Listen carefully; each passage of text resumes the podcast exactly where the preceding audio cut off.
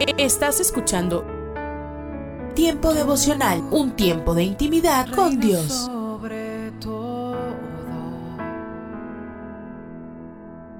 tu majestad inigualable. Y esto quiere hacer temblar mi fe. Escucha y comparte. Comparte. Movido, Tiempo devocional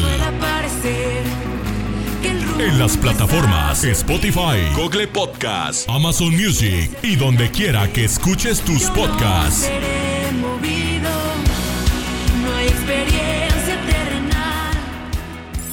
Casa de Oración Santa Fe te invita a sus reuniones. Miércoles 8 pm, domingos 8 am y 11 am.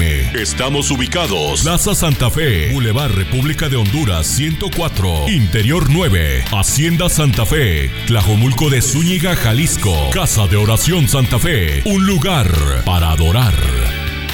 Estos son los proverbios de Salomón, hijo de David. Día 3, capítulo 3. Querido jovencito, grábate bien mis enseñanzas, memoriza mis mandamientos, así te irá siempre bien por el resto de tu vida. Ama siempre a Dios y sé sincero con tus amigos. Así estarás bien con Dios y con tus semejantes. Pon toda tu confianza en Dios y no en lo mucho que sabes. Toma en cuenta a Dios en todas tus acciones y Él te ayudará en todo. No te creas muy sabio. Obedece a Dios y aléjate del mal. Así te mantendrás sano y fuerte. Demuéstrale a Dios que para ti es lo más importante. Dale de lo que tienes y de todo lo que ganes. Así nunca te faltará ni comida ni bebida. Querido jovencito, no rechaces la instrucción de Dios ni te enojes cuando te reprenda, porque Dios corrige a quienes ama, como corrige un padre a sus hijos. Dios bendice al joven que actúa con sabiduría y que saca de ella más provecho que del oro y la plata. La sabiduría y el conocimiento valen más que las piedras preciosas. Ni los tesoros más valiosos se le pueden comparar. Por un lado te dan larga vida, por el otro buena fama y riquezas. Qué grato es seguir sus consejos, pues en ellos hay bienestar. Dios bendice al joven que ama la sabiduría, pues de ella obtiene la vida. Con sabiduría y gran cuidado, Dios afirmó cielo y tierra. Con su conocimiento hizo brotar lagos y ríos y dejó caer la lluvia. Querido jovencito, aprende a tomar buenas decisiones y piensa bien lo que haces. Hacerlo así te dará vida y los demás te admirarán. Andarás por la vida sin problemas ni tropiezos. Cuando te acuestes, podrás dormir tranquilo y sin preocupaciones. No sufras las desgracias que caen sobre los malvados. Dios siempre estará a tu lado y nada te hará caer. No te niegues a hacer un favor siempre que puedas hacerlo. Nunca digas, te ayudaré mañana, cuando puedas ayudar hoy. Nunca traiciones al amigo que confía en ti. No andes buscando pleitos si nadie te ha hecho daños. No envidies a los violentos ni sigas su mal ejemplo. Dios no soporta a los malvados, pues es amigo de la gente honrada. Dios bendice el hogar del hombre honrado, pero maldice la casa del malvado. Dios se burla de los burlones, pero brinda su ayuda a los humildes. Los sabios merecen honra, y los tontos solo deshonra. En 2 de Timoteo capítulo 2, verso 1, Pablo le dice a Timoteo, tú pues, hijo mío, esfuérzate en la gracia que es en Cristo Jesús. Hoy me gustaría tratar sobre el tema gracia abundante. Pablo cuidaba muy bien cada una de sus palabras. En esta ocasión motivó a su hijo espiritual que se esforzara en la gracia. La gracia es el regalo más grandioso concedido por Dios a todos los que lo quieran recibir. Y lo mejor es que no tiene ningún costo. Gracia viene del griego caris, que significa belleza o atractivo. La gracia empieza con Dios. Él no nos ve en nuestra lamentable condición, sino que nos da una mirada favorable, que es la que produce el milagro de la transformación. Un gran ejemplo lo encontramos en la antigüedad, cuando Dios tomó la decisión de destruir la tierra con el diluvio a causa de la maldad del hombre, porque toda carne se había corrompido. Lo único que preservó la existencia de la humanidad fue que Noé halló gracia delante de los ojos de Dios. Esto está en el libro de Génesis, capítulo 6, desde el verso 5 en adelante. La gracia tiene la habilidad de transformar nuestro destino, pues nos saca del abismo de oscuridad y nos transporta a la luz de su amor. La gracia de Dios fue manifestada en plenitud a través de una persona, el hombre que más ha impactado el mundo entero a través de todos los siglos, y es Jesucristo. El apóstol San Pablo dijo, e indiscutiblemente grande es el misterio de la piedad. Dios fue manifestado en carne, justificado en espíritu, visto de los ángeles, predicado a los gentiles, creído en el mundo y recibido arriba en gloria. Esto está en 1 Timoteo capítulo 3 verso 16. Si Jesús es el mismo Dios, entonces vale la pena conocerlo y darlo a conocer. San Pablo al respecto dijo, Él es la imagen del Dios invisible, el primogénito de toda creación, porque en Él fueron creadas todas las cosas, las que hay en los cielos y las que hay en la tierra, visibles e invisibles, sean tronos, sean dominios, sean principados, sean potestades, todo fue creado por medio de Él y para Él, y Él es antes de todas las cosas y todas las cosas en Él subsisten. Esto está en Colosenses capítulo 1, verso 15 en adelante. En la actualidad el Espíritu Santo nos está conduciendo a una dimensión mucho más profunda en el conocimiento de Jesús. Quiero invitarlo a que abra su corazón y reciba esa gracia abundante que se quiere manifestar en su propia vida a través de nuestro Señor Jesucristo. Cuenta la leyenda que había dos niños patinando sobre una laguna congelada. Era una hora tarde, nublada y fría, pero los niños jugaban sin preocupación, cuando de pronto el hielo se reventó y uno de los niños cayó al agua.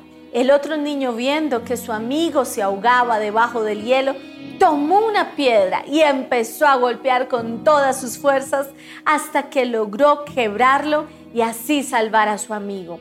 Cuando llegaron los bomberos y vieron lo que había sucedido, se preguntaron, ¿cómo lo hizo? El hielo está muy grueso. Es imposible que lo haya podido quebrar con esa piedra y sus manos pequeñas. En ese instante apareció un anciano y dijo, yo sé cómo lo hizo. ¿Cómo? le preguntaron al anciano y él contestó, no había nadie a su alrededor que le dijera que no se podía hacer. Si lo puedes imaginar, lo puedes lograr. Le invito a que me acompañe en la siguiente oración. Amado Dios, gracias por la obra de nuestro Señor Jesucristo, porque sabemos que siendo Dios, Él mismo se humilló a sí mismo, renunciando a la deidad y aceptó vivir en un cuerpo humano y a través de todas sus luchas siempre se mantuvo fiel, siempre se mantuvo justo, siempre se mantuvo en el nivel espiritual correcto y a pesar de las pruebas, las luchas que tuvo que vivir cuando lo estaban maltratando, nunca se quejó, nunca renegó, sino que le dijo, Padre, perdónalos porque no saben lo que hacen. El mismo Señor extendió su misericordia hacia uno de los ladrones que moría al lado de él y le dijo, hoy estarás conmigo en el paraíso. El Señor Jesús tiene un amor tan grande que aunque las personas hayan fallado mucho ante Él, los brazos de Jesús están extendidos para que sean salvos porque Él ya pagó el precio de cada uno de nosotros por nuestra redención. Y por eso podemos decir, te amamos Dios en Cristo Jesús. Amén. Declare juntamente conmigo, tú pues, hijo mío, esfuérzate en la gracia que es en Cristo Jesús.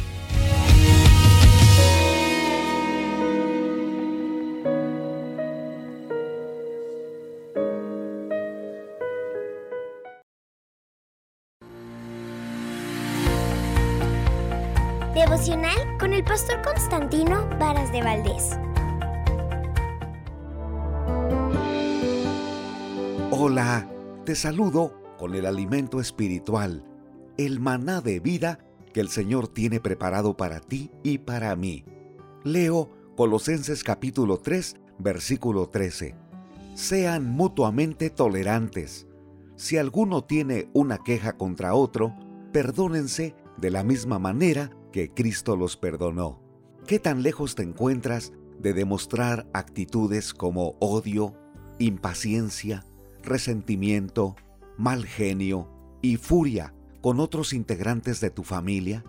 Las palabras fríamente calculadas y llenas de sarcasmo, lejos de lograr un resultado constructivo y positivo, cierran las puertas para tener una relación cálida y saludable. Había un hombre muy importante en el mundo de la investigación y la medicina. Dedicaba la mayor parte del tiempo entre libros, viajes, reuniones y se vanagloriaba por sus descubrimientos. Un día estaba en casa realizando sus experimentos cuando escuchó un sollozo y esto no lo dejaba concentrarse. Intentó leer, pero no le sirvió. Dejó el libro y fue a ver qué estaba pasando. Su esposa estaba desconsolada. Lloraba sin parar, recostada sobre la sala. El académico, en lugar de conmoverse, se llenó de ira y exclamó, ¿por qué será que las mujeres todo lo arreglan llorando? Y le ordenó, levántate ya y deja el drama. La mujer no podía creer lo que escuchaba de su esposo. Necesitaba que la escuchara, pero esa actitud egoísta lo alejó de ella. Se retiró desolada a la habitación de su hija sin decir una sola palabra y cerró la puerta. Al otro día, tomó a sus dos hijos y se marchó a la casa de sus padres. Cuando su esposo llegó, halló la casa vacía y una nota pegada en la puerta que decía, Ojalá y algún día encuentres en tu laboratorio a Dios, el corazón, el tiempo, el amor, las caricias y el te amo que se te perdió. Que tengas éxito. Con tristeza, aquel hombre no tuvo más que soportar las consecuencias de sus acciones. Si quería recuperar a su familia, tendría que arrepentirse y demostrar que tenía actitudes diferentes. Debemos recordar que en el corazón guardamos amargura, arrogancia, soberbia o intolerancia. Las consecuencias de nuestras acciones serán bendición o maldición. Dios es muy claro con su palabra. Nos dice que seamos mutuamente tolerantes, que nos soportemos. Si tenemos alguna queja, nos perdonemos como Jesucristo lo hizo. Nos perdonó de tal manera que nos dio vida y nuevas oportunidades para sanar y restaurar nuestro corazón. No dejes pasar más tiempo. Pide perdón y reconcíliate.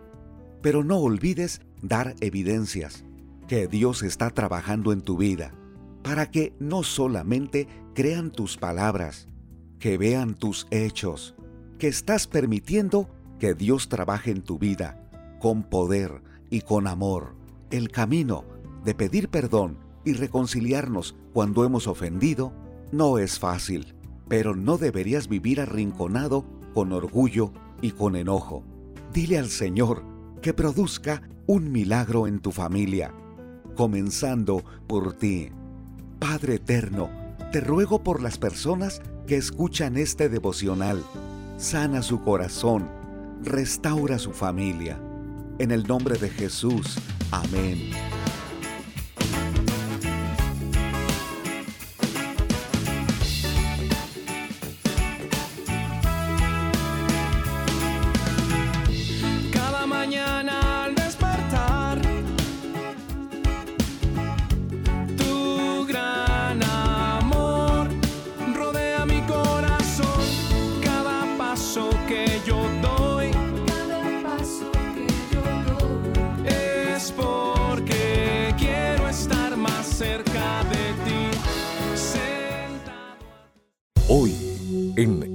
Del Pasado. ¿Y qué a ti?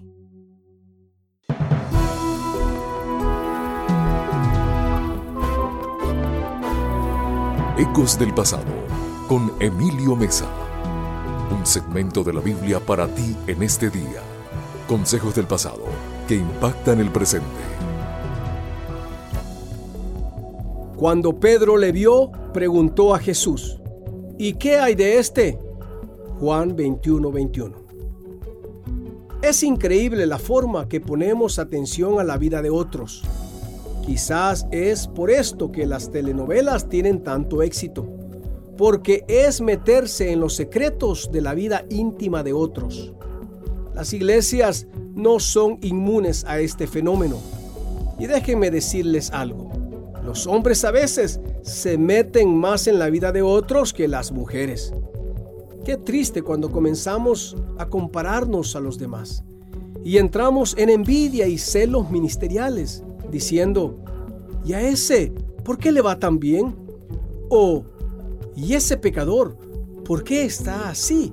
Yo soy mejor que él. Nos volvemos jueces de otros, emitiendo nuestros propios veredictos. Pedro preguntó a Jesús, Señor, ¿y qué hay de este? Refiriéndose a Juan, el discípulo amado de Jesús. La respuesta de Jesús fue en amor, pero directa. Si Dios quiere hacer algo en tu hermano, si Dios está obrando en la vida de tu hermano, ¿y qué a ti? Porque Dios trabaja en cada una de nuestras vidas de forma individual y diferente. Nosotros debemos estar atentos de entender cuál es la voluntad de Dios para mí. ¿Qué cosas debo mejorar yo? A la única persona que nosotros podremos cambiar es a nosotros mismos. No pretendamos ser más sabios que Dios. Dejémosle hacer su voluntad en los hermanos. Dios sigue trabajando.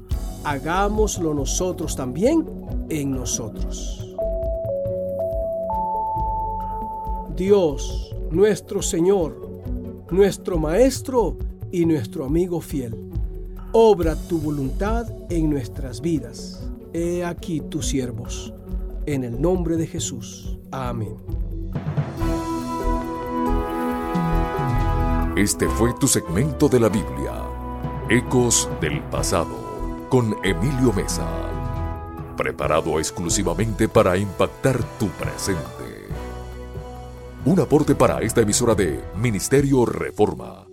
Búscanos en www.ministerioreforma.com. Hola, soy Dorothy. Es muy interesante observar en las escrituras que cuando Dios llamó a Abraham, lo llamó solo, como dijo Jesús en Juan 8, 16 y 29. Y si yo juzgo, mi juicio es verdadero, porque no soy yo solo, sino yo y el que me envió el Padre, porque el que me envió conmigo está. No me ha dejado solo el Padre, porque yo hago siempre lo que le agrada. Así como nacemos en este mundo uno por uno, así debemos nacer de nuevo uno a la vez. Yo no puedo nacer espiritualmente para ti y tú no puedes nacer de nuevo espiritualmente para mí o para otro. En Hechos 7 versículos 2 y 3 leemos, el Dios de la gloria apareció a nuestro padre Abraham estando en Mesopotamia, antes que morase en Harán.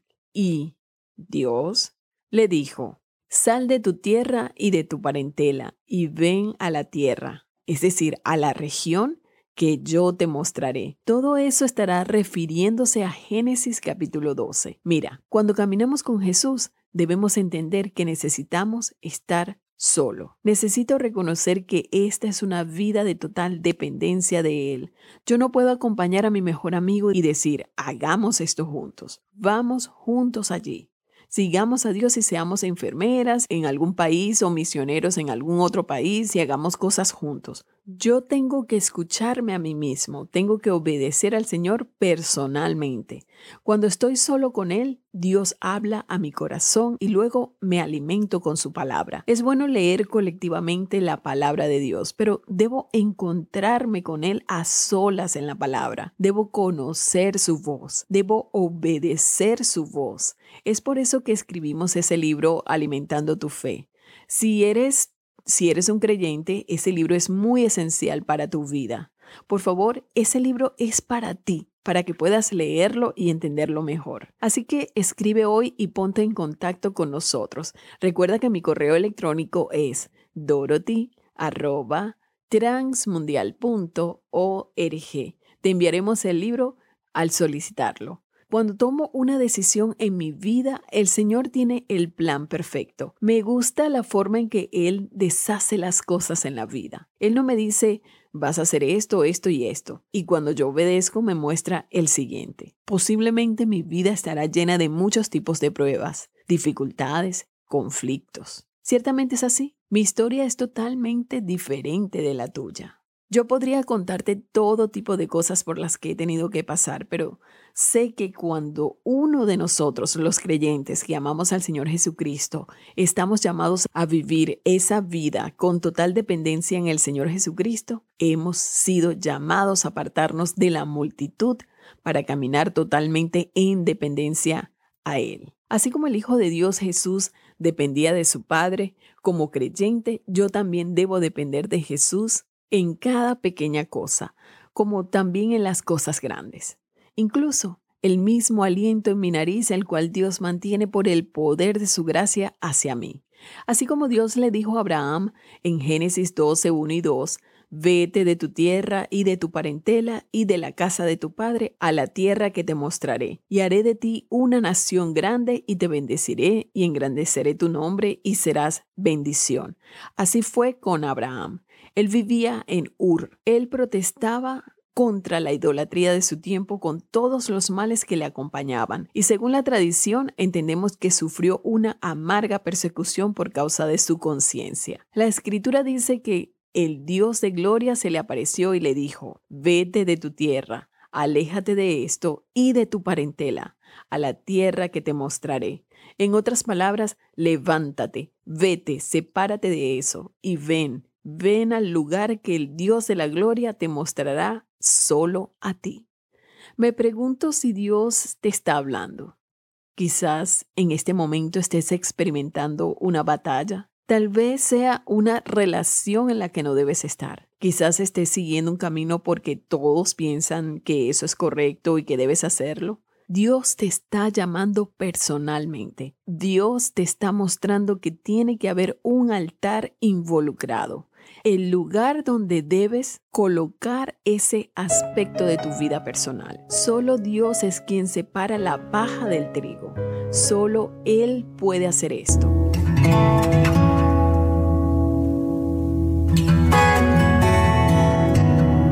Si yo en esta mañana le preguntase a usted qué desea su corazón, ¿Eh? qué es lo que está anhelando, qué es lo que está buscando, qué es lo que quiere que Dios de pronto le responda, cuál es la oración que usted está haciendo hace un tiempo atrás, pidiéndole su intervención y que le responda con algo en específico. Estoy seguro que muchos me dirán, bueno, por mi salud, Quizás otros van a involucrar allí a la familia. Estoy orando, estoy pidiendo por mi familia, quiero una familia restaurada, quiero un mejor trabajo. Habrán muchos pedidos, porque hay muchos deseos que tenemos a veces como seres humanos en nuestro corazón. Y este pasaje que hoy quiero compartir contigo eh, dice, deleítate a sí mismo en Jehová y Él te concederá las peticiones de tu corazón. ¿Mm? Deleitate y Él te va a conceder las peticiones de tu corazón. ¿Y qué pasa si, por ejemplo, lo que pide mi corazón no es de la voluntad de Dios? Eso es una buena pregunta. Igual Dios me va a dar si lo que mi corazón anhela no se ajusta con eh, la voluntad o el propósito que Dios tiene para con mi vida. Excelente planteamiento. Pero ocurre que, mi querido oyente, cuando usted se deleita en Jehová, se toma el tiempo de deleitarse en Jehová, ocurre que sus deseos se van a equilibrar, se van a afinar de acuerdo al deseo que Dios tiene para su vida. Eso es lo que ocurre. Vas a desear, en pocas palabras, lo mismo que Dios desea para vos. Nunca algo que vaya en contraposición con el deseo de tu Creador. Si es que te deleitas en Jehová. Ahora, si no te tomas el tiempo para deleitarte en Jehová, entonces allí vamos a tener muchos deseos que no necesariamente sean los deseos de Dios para mi vida o para tu vida. ¿Mm? ¿Qué hacemos cuando queremos algo? Y bueno, buscamos la manera de alcanzar, ¿verdad? Trabajamos más horas, ahorramos, nos movemos, buscamos estrategias, alianzas que nos puedan ayudar a tener aquella, aquello que queremos. Esto está mal en absoluto porque también tenemos que hacer nuestra parte, ¿verdad? Dios es el que nos dio la inteligencia para proyectar, para ser creativos. Lo que sí está mal es afanarnos por alcanzar esto o aquello. Ocupar la mayor parte de nuestro tiempo a estas cosas, eso sí no es correcto. Pero aquí la palabra de Dios te da una estrategia interesante. ¿eh? Deleitate en Jehová y Él se va a encargar de concederte la petición de tu corazón. ¿Y qué pasa si a esto le agregas otra vez un trabajo diligente de tu parte? Ah, esa combinación entonces eh, será poderosa y Dios te va a dar aquello que estás anhelando y que se ajusta a lo que Él desea para tu vida. ¿Qué significa en la vida práctica deleitarse en Dios? ¿Es acaso dejar de hacer lo que tenemos que hacer para ir a orar, para ir a adorar todo el día? ¿Eh? Ojalá pudiésemos orar todo un día y adorar, ¿verdad? Pero es un ideal, no se ajusta con nuestra realidad, porque tenemos que hacer otras cosas también. Tenemos que ir al trabajo, tenemos que limpiar la casa, tenemos que cumplir con otras responsabilidades también. Pero en medio del cumplimiento de esas otras responsabilidades, usted puede hoy estar deleitándose en Jehová.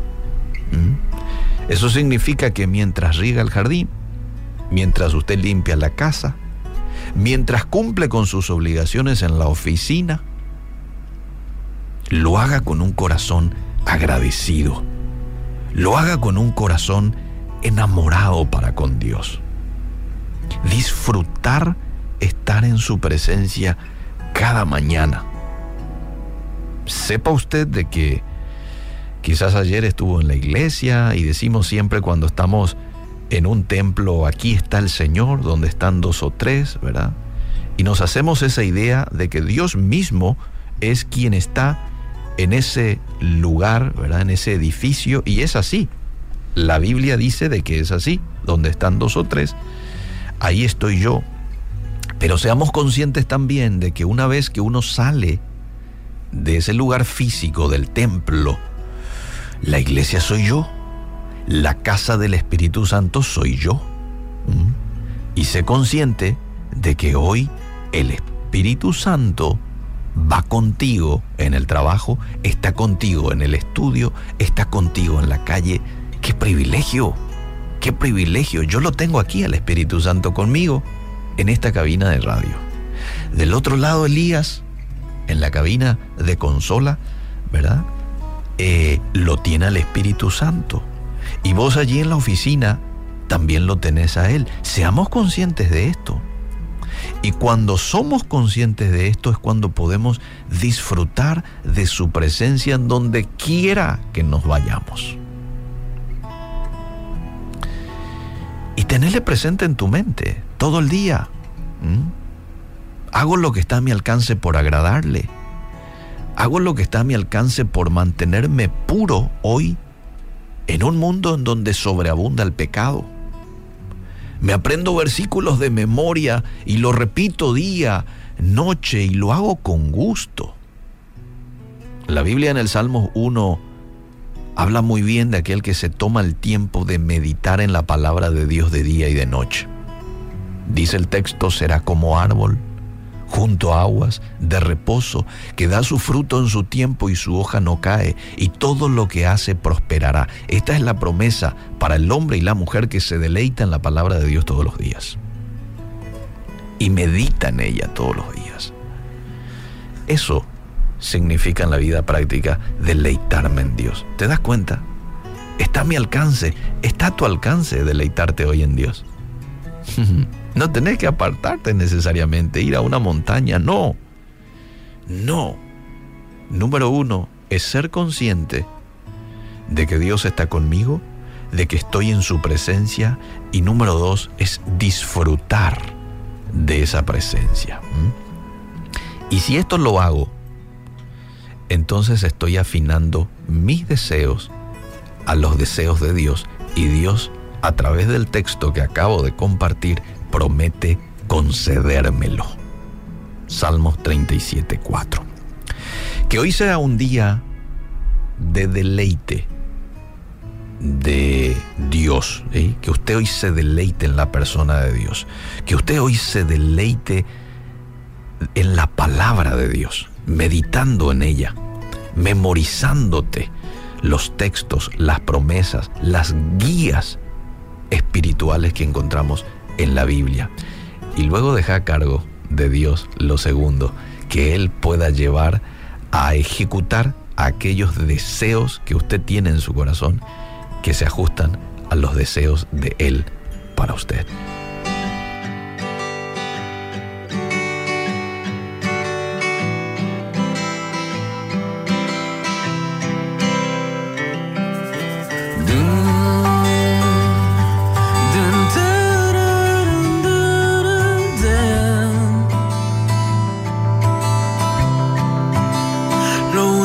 Quiero es cuando veas mi vida encuentres algo verdadero, un corazón sincero.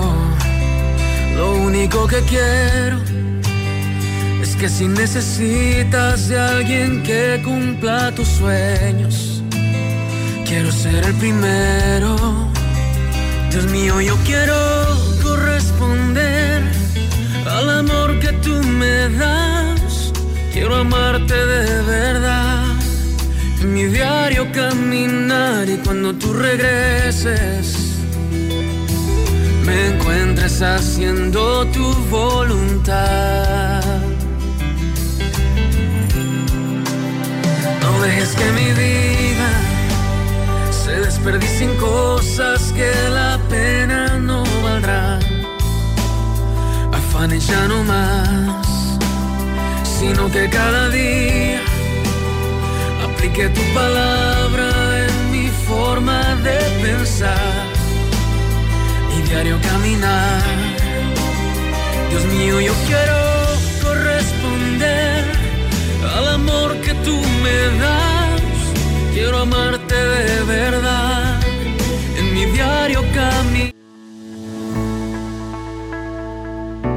Tome unos momentos para recibir ánimo y renovación con pautas para vivir. Una situación trampa 22 es aquella en la que no se puede ganar.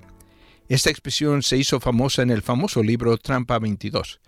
Esta novela se inspiró en las experiencias de guerra de Joseph Heller, quien se encontraba sobrevolando Francia en la Segunda Guerra Mundial cuando una ametralladora impactó su avión bombardero B-25.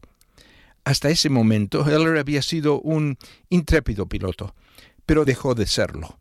Él quería salir de la guerra.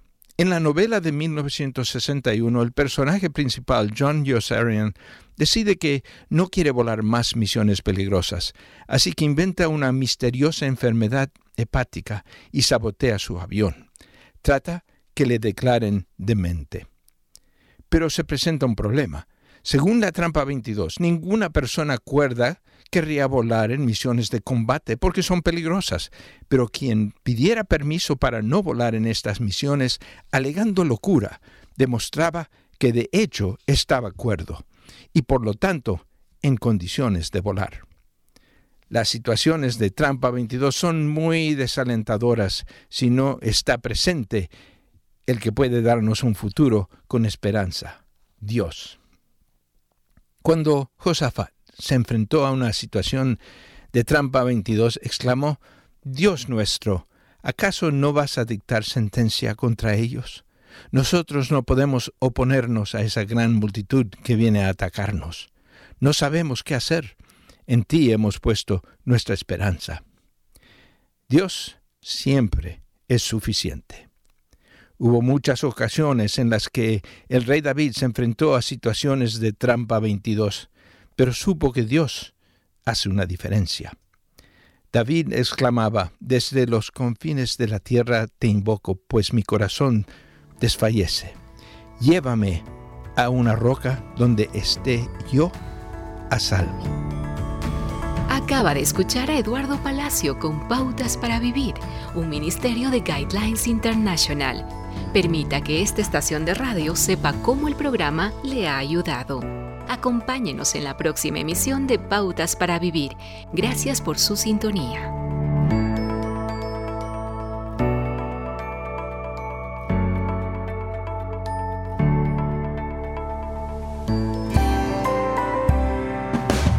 El alimento que tu alma necesita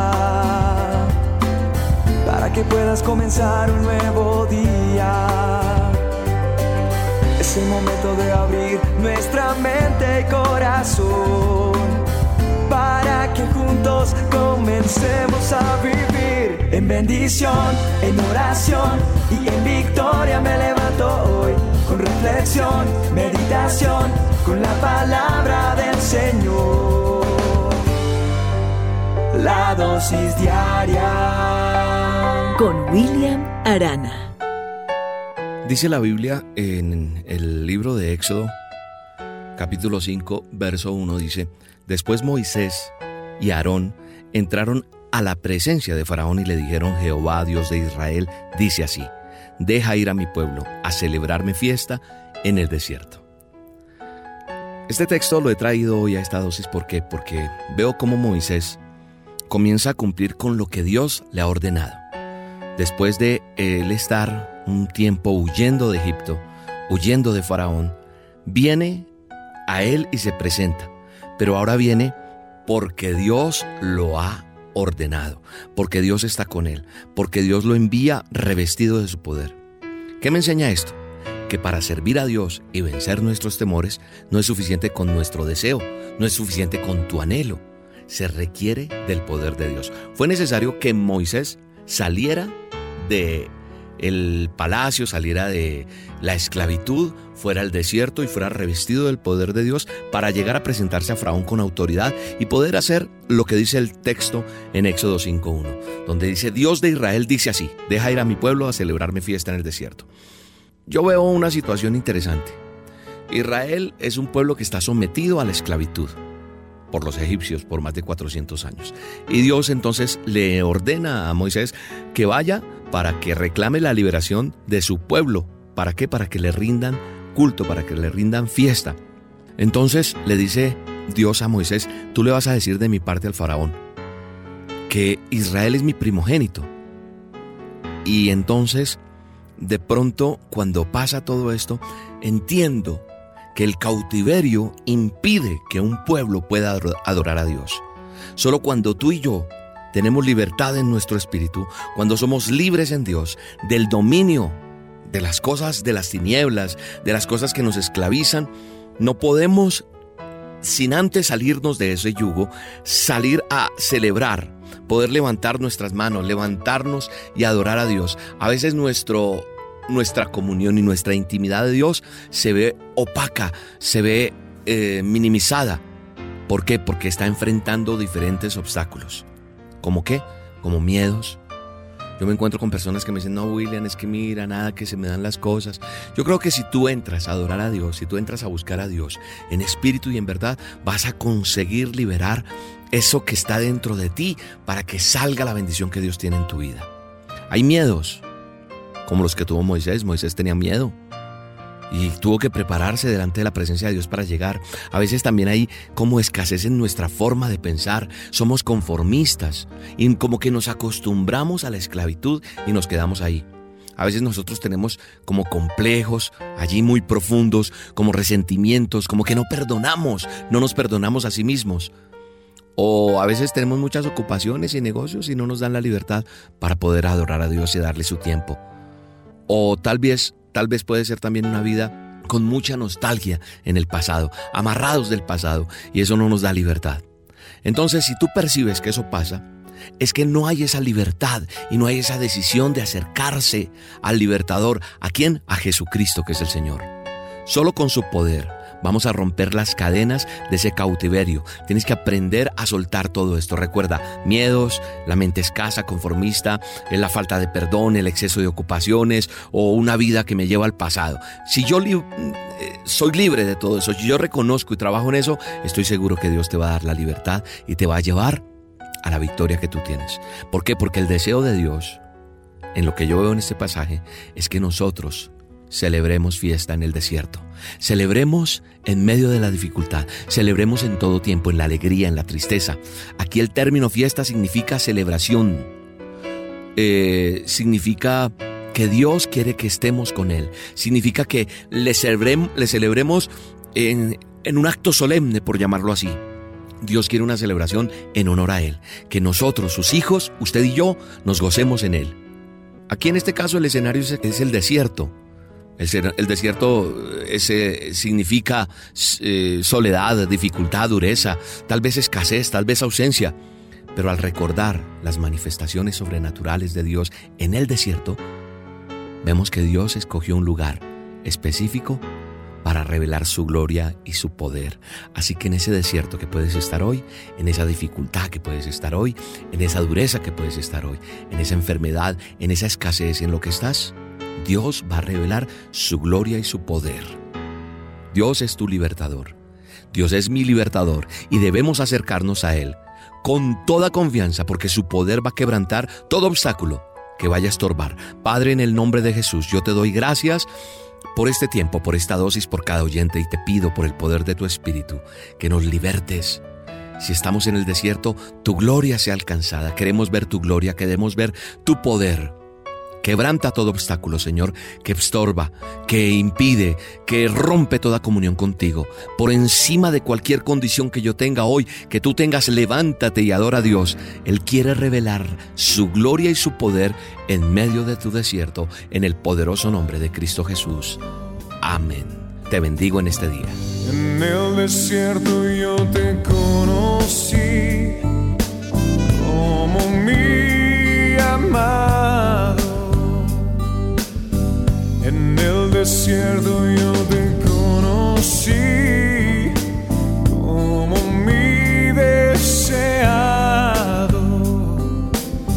En ese día yo he venido aquí para decirte cuánto te amo. En ese día yo he venido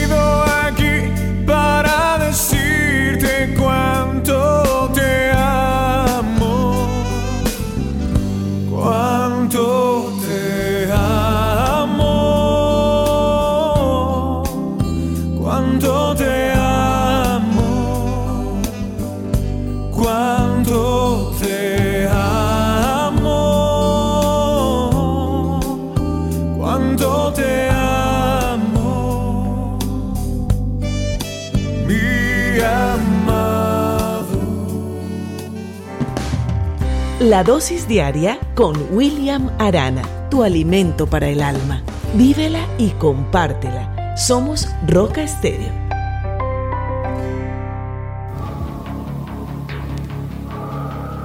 En las nubes de la incertidumbre, el dolor y el desaliento, surge un rayo de esperanza en la voz internacional de la radio de Guillermo Villanueva.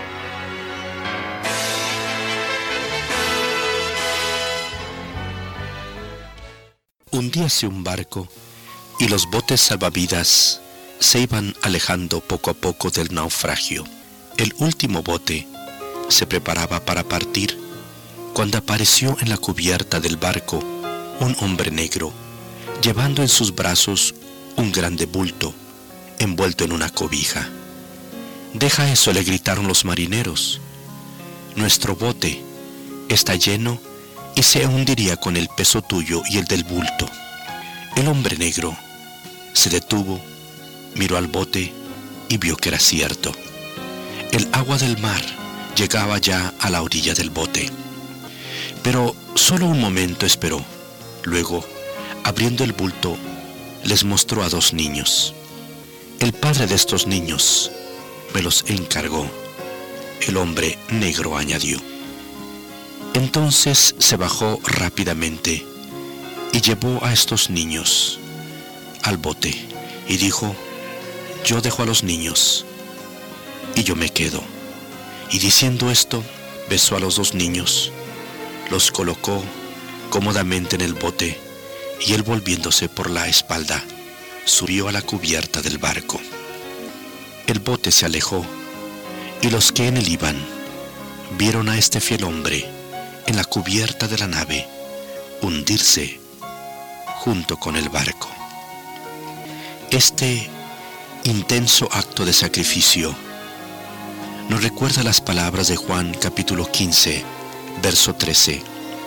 Nadie tiene mayor amor que este, que uno ponga su vida por sus amigos. Como este hombre negro dio su vida por estos dos pequeños. Así Jesús murió por nosotros. Murió por todos los seres humanos. Él no tenía nada por qué morir, pero tú y yo sí. Tenemos que morir eternamente como consecuencia de nuestros propios pecados, nuestras malas acciones, la rebeldía, la desobediencia y lo malo que hemos sido. Pero Cristo vino a la tierra, tomó la forma de hombre y como hombre fue a la cruz y se hizo pecado, se hizo nuestros pecados y recibió en su cuerpo la horrenda condenación, o sea, la consecuencia de nuestra maldad la muerte en la cruz, llevando la muerte eterna sobre su cuerpo. Cristo murió por nosotros, por amor. El hombre negro de nuestra historia, por amor también salvó a estos niños, muriendo por ellos, pero el Señor Jesucristo no tenía que morir por nosotros, ya que nosotros somos los que hemos pecado en contra del mismo. Nosotros hemos aborrecido a Dios, hemos sido sus enemigos, pero por su grande amor murió por todos y cada uno de nosotros, para poder ser perdonados y tener la oportunidad de ir al cielo después de la muerte. Pero para ello es absolutamente necesario aceptar a Cristo. Para poder ser perdonados hay que aceptar su sacrificio y su perdón, ya que son un regalo de Dios.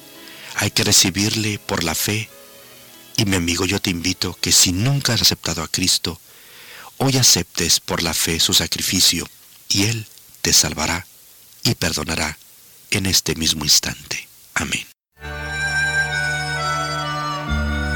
Esperamos que esta audición, un rayo de esperanza, haya penetrado en su corazón. Si en algo podemos servirle, por favor dirija su correspondencia a Guillermo Villanueva apartado 77-335, México, Distrito Federal, 11200. Le invitamos para que nos sintonice a esta misma hora y por esta misma estación. Muchas gracias por la amabilidad de su atención. Estás escuchando Tiempo devocional, un tiempo de intimidad con Dios.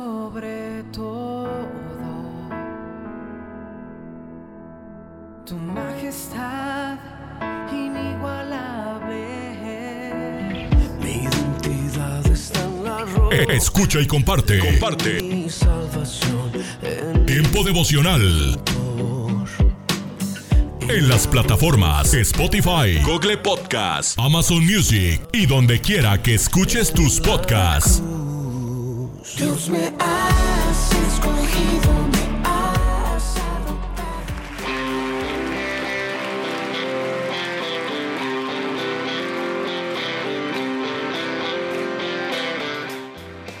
En Iglesia Puerta Abierta tendrás un nuevo comienzo. Ven con toda tu familia todos los domingos a partir de las 5 de la tarde. Iglesia Puerta Abierta, nuevos comienzos. Privada Loma Vallarta número 39, Colonia Loma del Paraíso, tercera sección en Guadalajara. Para más información búscanos en Instagram o en Facebook como Puerta Abierta NC. En Puerta Abierta NC somos una iglesia que crece.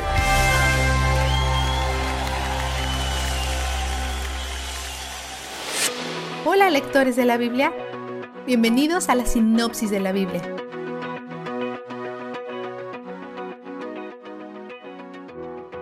Ahora Sansón visita a una prostituta en Gaza, una ciudad filistea, así que esto es muy malo en diferentes niveles. Las personas que viven allí planean emboscarlo, pero él se va temprano y se lleva parte de las puertas de la entrada de la ciudad. Después se enamora de una filistea llamada Dalila, pero los sentimientos no son mutuos. Ella solamente es una agente encubierta que ha sido contratada. Los jefes de los filisteos le pagan 5.500 monedas de plata para descubrir el secreto de su fuerza. Su curiosidad sugiere que él no es musculoso. De otra forma, ellos sabrían de dónde proviene su fuerza. Pero si realmente es flaco, sus demostraciones de fuerza sirven para glorificar a Dios y no a su propio cuerpo.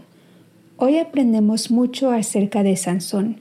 Duerme profundamente, tiene siete trenzas, está cegado por la lujuria o arrogancia y asume que no puede ser dominado, o las dos cosas. Además, no aprende de sus errores. Dalila intenta tres veces descubrir de dónde proviene su fuerza y o no sabemos si no confía en ella o está siendo cauteloso como siempre. Miente constantemente. Cuando finalmente explica que está bajo un voto con Dios, se refiere a Dios con su nombre genérico, Elohim, no su nombre personal, Yahweh. Esto nos muestra cómo ve a Dios. Es la diferencia entre conocer a Dios y conocer de Dios. Él no parece tomar el llamado de Dios en su vida en serio. Su desobediencia lo deja vulnerable. Dalila ganó el dinero, un hombre le rapa la cabeza y el espíritu lo abandona.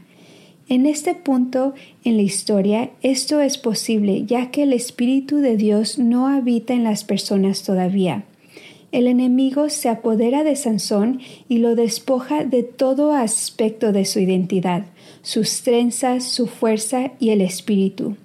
Los castigos de los filisteos son apropiados porque corresponden a dos áreas principales de pecado le arrancan los ojos una de sus grandes debilidades y lo obligan a hacer un trabajo de mujer, moler el molino, que debe de ser una afrenta a su orgullo. Sin Dios, él no tiene la fuerza para hacer trabajo de hombres. Pero conforme su cabello crece, también crece su fuerza, ellos lo sacan a un festival pagano como entretenimiento, en donde usualmente se burlan o golpean al prisionero. Probablemente no involucre demostraciones de fuerza, porque según lo que ellos saben ahora es débil. Clama a Dios llamándolo Yahweh y le pide que le dé fuerza. ¿Podrá ser que haya arrepentido? Dios le da fuerza y Sansón empuja dos columnas centrales destruyendo el templo y matando a todos, incluido él mismo. Después, en los siguientes versículos, vemos pura anarquía en Israel. Micaías de la tribu de Efraín le roba a su mamá y luego lo confiesa y ella le hace un ídolo a Yahweh en respuesta. Esta es una de las primeras instancias en donde la gente muestra su falta de conocimiento de las leyes de Dios y desprecio total por aquellos que sí la conocen. Sin líderes, las personas hacen lo que les parece mejor, pero usualmente es demasiado subjetivo para hacer lo correcto. Micaías hace un santuario en su casa y consagra a su hijo que no es levita, como sacerdote. Este lugar sagrado secundario es perverso y desafiante. Cuando él conoce a un levita llamado Jonathan, que es asignado a vivir en Judá, Micaías se da cuenta que esta es su oportunidad para tener un sacerdote levita y trata de usar a Dios para su beneficio egoísta. También hace su propio efod. Es bueno que quiera conocer la voluntad de Dios, pero lo hace en maneras que deshonran a Dios. Está más interesado en obtener respuestas y ser poderoso que en acercarse a Dios. Vemos en el capítulo 18 que la tribu de Dan nunca sacó a los cananeos, así que están buscando un nuevo hogar. Ellos le preguntan a Jonathan si pueden abandonar la tierra que Dios les asignó. Él les da un consejo esperanzado pero malvado. Así que ellos se van a un pueblo llamado Laís y asesinan a personas inocentes en una tierra que no les fue asignada antes de pedirle a Jonathan que sea su sacerdote no asignado en tierra no asignada. Vistazo de Dios. Sansón no llama a Dios por su nombre, sino hasta el final, y Dios encuentra a este hombre ciego y rebelde en su momento de necesidad. Él no dice, no, tú ya fallaste muchas veces. Dios responde a la oración de Sansón con un sí y utiliza esta trágica historia como un paso para liberar a su pueblo de la opresión. Él quiere intimidad con nosotros. Aún en prisiones o en lechos de muerte, Él está listo para acercarse. Y esas son buenas noticias para nosotros, estemos en necesidad o en tiempo de abundancia, porque Él es donde el júbilo está. La sinopsis de la Biblia es presentada a ustedes gracias a D-Group, estudios bíblicos y de discipulado que se reúnen en iglesias y hogares alrededor del mundo cada semana. Hola, te saluda Johnny Erickson Tara.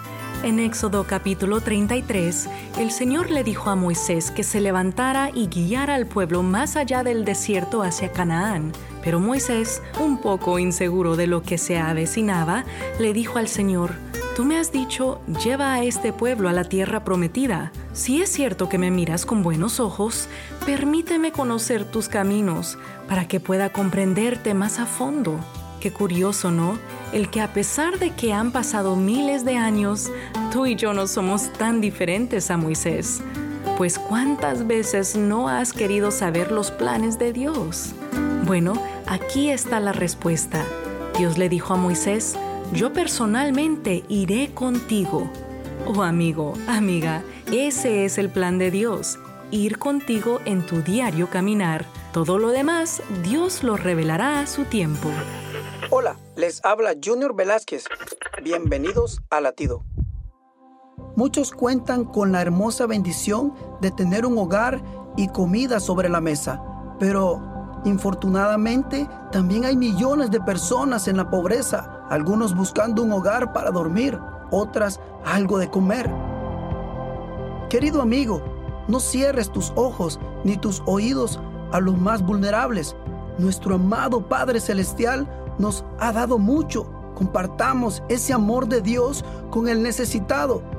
Si no estás en la capacidad de ayudar materialmente, recuerda también hay quienes necesitan de tu amor y guía espiritual. Si tienes la oportunidad de ayudar a alguien, especialmente a un desconocido, te invito a que lo hagas con un corazón alegre. Latido les llega a través del ejército de salvación. Presentamos La Buena Semilla, una reflexión para cada día del año. La buena semilla para hoy se encuentra en Juan 21 versículos 16 y 17. Jesús le dijo, Simón, hijo de Jonás, ¿me amas? Le respondió, Señor, tú lo sabes todo, tú sabes que te amo. Y en primera a los Corintios 8:3, si alguno ama a Dios, es conocido por él. La reflexión de hoy se titula El amor por Jesucristo, segunda parte. Jesús hablaba a sus discípulos de su amor por Él. Después de haberles dicho el que me ama y si me amáis, continuó diciendo, si me amarais, os habríais regocijado porque he dicho que voy al Padre. Juan 14, 28. Los discípulos, afligidos al pensar en su partida, eran incapaces de olvidarse de sí mismos para pensar en el gozo del Señor al ir al Padre. Este tierno reproche nos hace sentir la imperfección de nuestro amor por Él y la pobreza de nuestro corazón.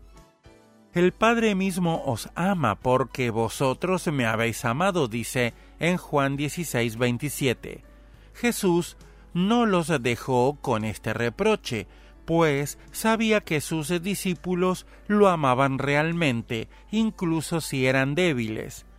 El Padre los amaba precisamente porque ellos lo amaron a Él en contraste con tantos hombres de quienes Jesús dijo han visto y han aborrecido a mí y a mi Padre. Juan 15, 24. Simón, ¿me amas? Esta pregunta hecha tres veces tocó el corazón de Pedro. Jesús se dirigió personalmente a él, quien lo había negado tres veces. Pedro se arrepintió de su conducta y se encomendó a aquel que conocía su amor por él. Tú sabes que te amo. Jesús no lo contradijo, al contrario, le encomendó la tarea de cuidar de sus corderos y ovejas. Mi amigo, es cierto que nuestro amor por el Señor nunca estará a la altura del suyo, pues nuestro amor es imperfecto, fluctuante, pero Jesús ve este amor en el corazón de los suyos. Fue Él quien lo produjo en respuesta a su amor perfecto. No lo desprecia, sino que lo valora y trabaja día tras día para que crezca. Ver Filipenses 1.9.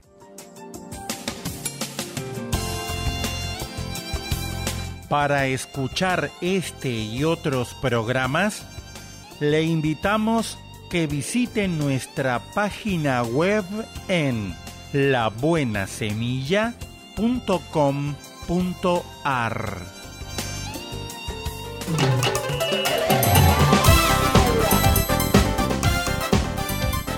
Un momento con Alberto Motesi. Una respuesta práctica a tus interrogantes sobre tu vida y los problemas del mundo moderno. Era un muchacho como todos y se llamaba Juan. A los 17 años quería salir a correr el mundo. La casa paterna medio lo asfixiaba y no se trataba de una casa pequeña, o de una familia pobre o que tuviera muchos hermanos con quienes compartir la existencia. Por el contrario, su padre era muy rico, su madre muy buena, y no tenía más que un hermano, solamente uno, un hermano mayor que era un tipo serio y trabajador. Juan quería salir a correr el mundo, quería tener amigos, quería tener amigas, quería tener plata, libertad. La disciplina hogareña lo sofocaba. La chatura de la vida provinciana lo estaba matando. La cara seria y de pocos amigos del hermano mayor era una barrera entre los dos. Su padre era un hombre muy bueno y él lo quería mucho, pero era estricto y aferrado a sus costumbres. Un día Juan no aguantó más. Papá le dijo, quisiera recibir ya mi herencia. Sé que tú tienes hecho tu testamento y que has repartido toda la hacienda entre mi hermano y yo. Tengo deseos de ir a la ciudad, de estudiar, conocer la vida, hacerme hombre y en fin, disfrutar de lo mío y ver cómo puedo comenzar algún negocio propio simples excusas, Claro está. Lo que Juan quería era agarrar toda su plata y cuanto antes tomarlas de Villadiego, zafarse de la disciplina paterna y volar a gozar del mundo. El padre, como era un hombre recto y generoso y creía en el don de la libertad de los jóvenes, accedió. Repartió la fortuna entre José y Juan, le dio a cada uno una parte y le abrió la puerta al muchacho. Juan ni siquiera se despidió, voló a la ciudad. ¿Qué puede hacer un muchacho de 17 años con los bolsillos llenos de oro en la gran ciudad? No fue hacia la universidad o las bibliotecas, se fue de cabeza a los clubes nocturnos, dancings, prostíbulos, garitos y otros lugares semejantes, y allí se corrompió. Amigos, amigas, bebidas, drogas, naipes, dados, ruletas, bailes y copetines. Y claro, como no hacía más que gastar y nada de trabajar, el dinero se le fue acabando, se fue como agua entre los dedos. Aquellos bolsillos de Juan parecían tener siete agujeros cada uno. No habían pasado tres meses cuando Juan ya estaba pobre, abandonado, solo y sin un cobre, ni amigos ni amigas, ni trabajo ni plata. Tuvo que emplearse para cuidar cerdos y estando entre los cerdos reaccionó. Dijo simplemente, me levantaré e iré a mi padre y le diré, Padre, he pecado. Esta es, mi amiga, mi amigo, en términos modernos, la parábola del Hijo pródigo. La he contado para ti, porque quizás en este día debes levantarte de donde estás y decirle a Dios, Padre, he pecado, Él te recibirá y te perdonará como un verdadero Padre que te ama. Este fue Un Momento con Alberto Motesi. Escúchanos nuevamente por esta misma emisora. Puedo continuar bendiciendo tu vida. Busca mi página oficial facebook.com barra Alberto Motesi.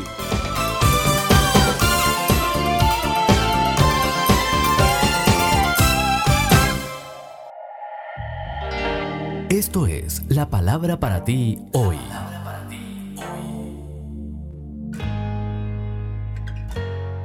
Y la palabra para ti hoy es estar preparados, escrita por Bob Gass. En Mateo 7:25 leemos, no se derrumbó porque estaba cimentada sobre la roca. ¿Sabías que antes que nieve, Ciertos pinos retraen sus ramas para reducir el peso de la nieve sobre ellos. Esa respuesta de retirada está programada en sus ramas. Dios ha capacitado a esos árboles para que anticipen el problema y así reduzcan el riesgo de caerse durante una tormenta. Y lo mismo tienes que hacer en tu matrimonio. No puedes evitar los problemas y las crisis, pero puedes prepararte para su arribo. La mayoría de las causas de estrés en nuestras familias son comunes y por lo tanto predecibles. El psicólogo cristiano Dr. James Dobson escribió, uno de mis buenos amigos y su esposa pasaron bastante tiempo preparándose para el momento en que sus hijos adultos se fueran de la casa conversaban a menudo sobre el nido vacío y discutían las maneras en las que sus amigos lo habían manejado. Leyeron libros sobre esa etapa de la vida y se aplicaban lo que habían escuchado. Como resultado, la transición al nido vacío se les fue fácil. En todo matrimonio siempre caerá un poco de nieve, soplarán tormentas de nieve y rugirán huracanes. Sin embargo, hacer un esfuerzo para anticipar estos momentos los ayudará a ti y a tu cónyuge a mantenerse de pie bajo el peso de la tormenta. Aquí hay tres maneras en las que se pueden preparar. La primera, compartan metas con las que ambos estén comprometidos y que vayan más allá de la crianza. La segunda, hablen de sus sentimientos y necesidades y valídenlas mutuamente. Tercera, oren juntos diariamente. ¿Sabían ustedes que el 90% de las parejas cristianas no oran juntas? Asegúrate de ser parte de ese 10% que sí lo hace, ¿vale?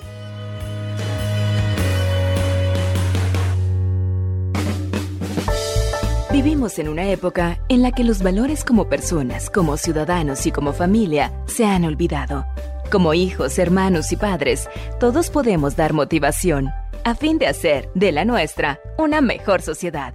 Motivación con Dairo Rubio Gamboa. Una pareja madura y modestamente vestida estaba frente a la secretaria de la rectoría de la Universidad de Harvard en Boston. La asistente al verlos hizo un gesto de incomodidad. Luego de hacerlos esperar mucho, anunció al catedrático la presencia de los no agradables visitantes. El hombre suspiró con indignación y aceptó de mala gana que los hiciera pasar. La señora visitante le dijo, Nuestro hijo asistió a esta universidad y trágicamente murió por lo que nos gustaría hacerle un monumento a su memoria. El presidente le interrumpió enojado, Señora, no podemos hacer una estatua a cada persona que viene a la universidad. Oh no, lo que queremos es construir un edificio aquí para que cientos de jóvenes puedan estudiar. El administrador de la universidad mirándola de lado exclamó, ¿Un edificio? ¿Tiene idea de lo que cuesta algo así? Hemos invertido más de 7 millones de dólares. Por favor, no me haga perder más el tiempo. Retírese. Por un momento la dama quedó en silencio y tomando del brazo a su esposo, le dijo tímidamente, Bien, si eso es lo que cuesta hacer una universidad, ¿por qué no establecemos una? Su marido estuvo de acuerdo. Los dos abandonaron la oficina del malhumorado rector, viajaron a California y allí fundaron la universidad que lleva ese mismo nombre. Hay tantas oportunidades que se han perdido debido a la falta de sentido común hacia los demás. No podemos seguir dándole valor a una persona por la forma de vestirse o de hablar. Hay algo más adentro de cada individuo que necesitamos descubrir. Aprende a ver más allá de lo que te muestran tus ojos naturales una conclusión precipitada podría hacerte perder una gran oportunidad. La gente se fija en las apariencias, pero yo me fijo en el corazón. Dios al profeta Samuel. Contáctanos en facebook.com slash motivación a la familia. Motivación con Dairo Rubio Gamboa. Escríbenos a contacto arroba motivación a la familia punto org. En apoyo a la familia de América Latina.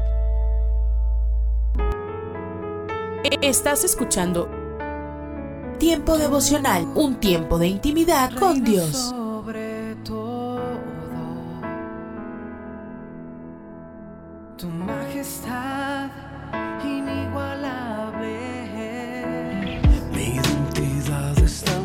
Escucha y comparte. Comparte. Mi salvación Tiempo devocional.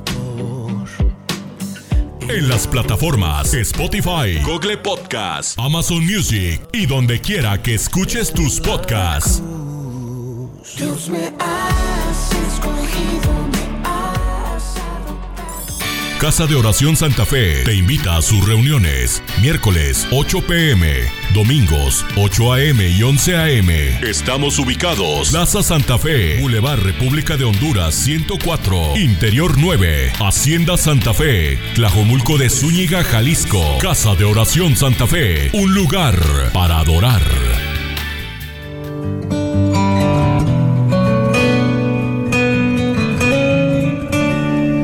Lucas capítulo 9, versículo 13. Denles ustedes mismos de comer, les dijo Jesús. No tenemos más que cinco panes y dos pescados, a menos que vayamos a comprar comida para toda esta gente, objetaron ellos. Titulé la reflexión de hoy, No tengo. Mire, Jesús pasó el día enseñando, sanando enfermos, milagros hay poderosos. Los discípulos fueron testigos de ese obrar, tanto de las enseñanzas como de los milagros en muchas personas. Personas que buscaban a Jesús o a veces se encontraban por Jesús y eran testigos de ese poder. Ahora, el día empieza a declinar y los discípulos se dan cuenta de la situación ¿Y cuál era la situación? Y bueno, que había mucha gente y no había comida para toda esa gente. Y van con ese problema a Dios. ¿Y cuál era la solución para ellos? En el versículo 12 de Lucas 9. Despide a las multitudes para que puedan conseguir comida. Esa era la solución que ellos tenían. Mejor nomás decir que se vayan todos a casa. Porque nosotros, en otras palabras, no vamos a tener comida para toda esta gente. Amigos, Dios nos permite ser parte de su reino, ver su obrar milagroso en tantas ocasiones, como estoy seguro que es en tu vida, en la mía, que hemos visto el obrar de Dios maravilloso, poderoso. Pero muchas veces nosotros solo vemos nuestras limitaciones. No tengo, no tenemos. Nos justificamos que, que no podemos. Como el caso de los discípulos, ¿cómo vamos a fabricar? ¿De dónde vamos a sacar tanto pan? ¿De dónde vamos a sacar la comida? No tenemos, no tengo.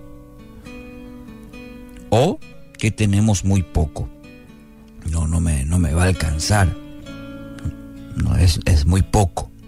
Entonces es más fácil decir, no tengo. Solo cuando aprendemos a confiar, sembrando, escuche, sembrando, vamos a experimentar los milagros de Dios. Cuando aprendemos, aprendamos a confiar, a nosotros mismos dar ese primer paso de fe, dando, sembrando. El versículo 17, siempre de Lucas 9, todos comieron hasta quedar satisfechos, y de los pedazos que sobraron se recogieron doce canastas. No sé si percibe la, el resultado aquí de este episodio con Jesús. El resultado de sembrar. El, el resultado de sembrar lo que uno tiene, lo que tiene a disposición, lo que tiene en la mano. Eh, para nosotros puede ser poco. Cinco panes, dos pececitos. Es muy poco a nuestros ojos, pero en las manos de Dios, en el poder de Dios, sucede esto. Comieron hasta quedar satisfechos, eh, bien satisfechos. Y de, las, de los restos, de las sobras, inclusive juntaron doce canastas. Eso es el poder de Dios. Ese es el poder de confiar, de sembrar lo que aparentemente es poco.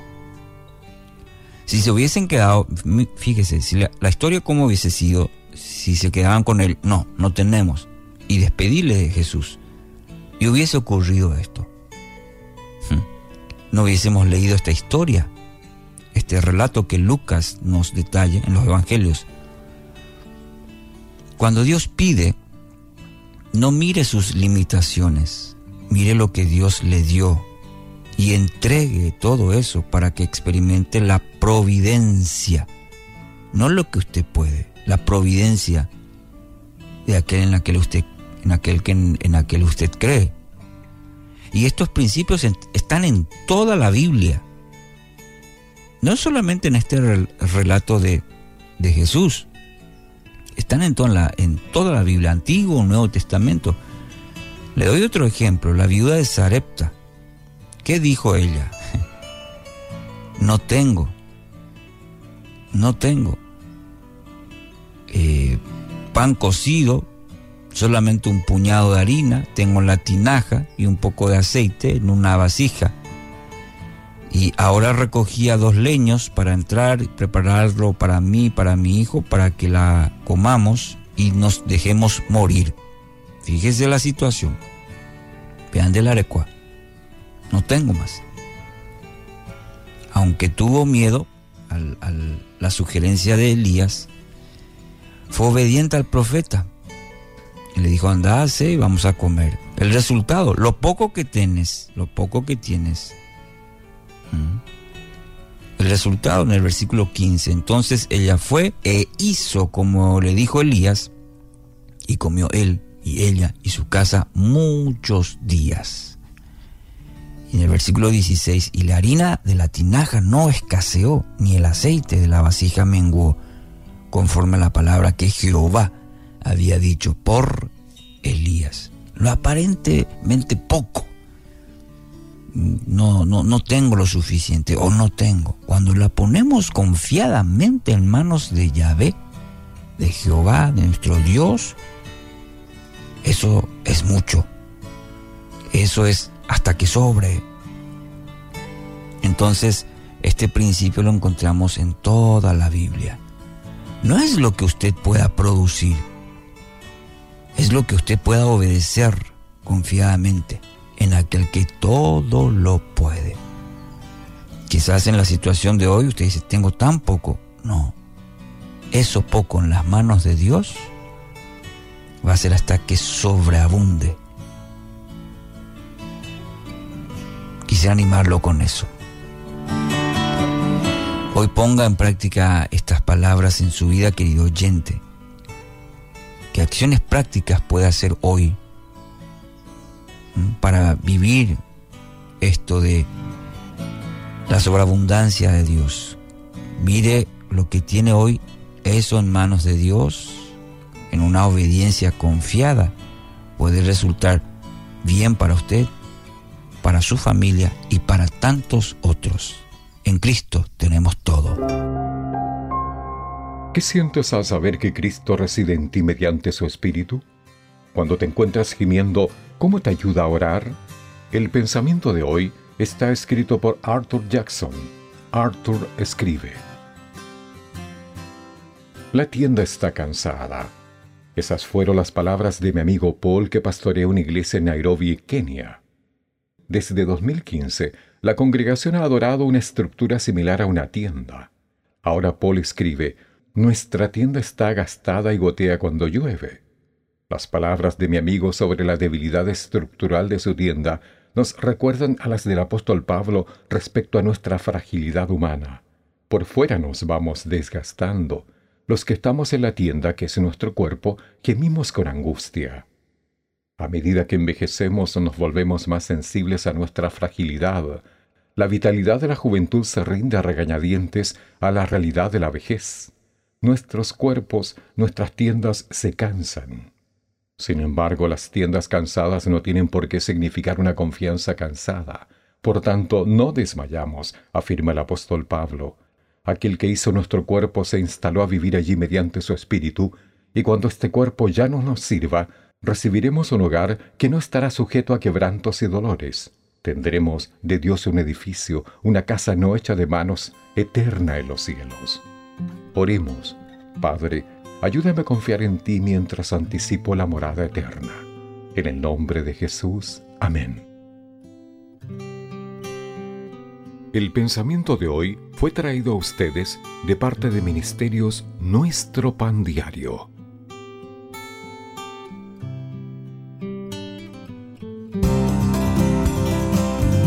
Pan dulce para la vida. Reflexiones con Carmen Reynoso.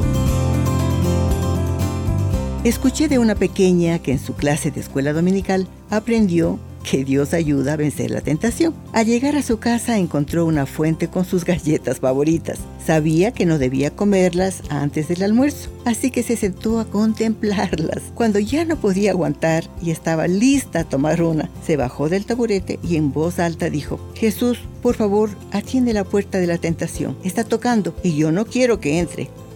¿Cuántas veces nosotros los adultos deberíamos actuar de la misma manera? Solo una vez, nadie se va a enterar, te mereces, disfrútalo. Como no nos anticipan las consecuencias, es muy fácil decir sí a cualquier tentación. ¿Cuántos hogares destruidos? ¿Cuántas personas en la cárcel? cuántas mujeres arruinadas, cuántos jóvenes desperdiciados, cuántas vidas acabadas. Amigo, invite a Jesús. Él le dará el poder de decir no a cualquier tentación y la sabiduría para poder reconocer. Pan dulce para la vida. Reflexiones con Carmen Reynoso.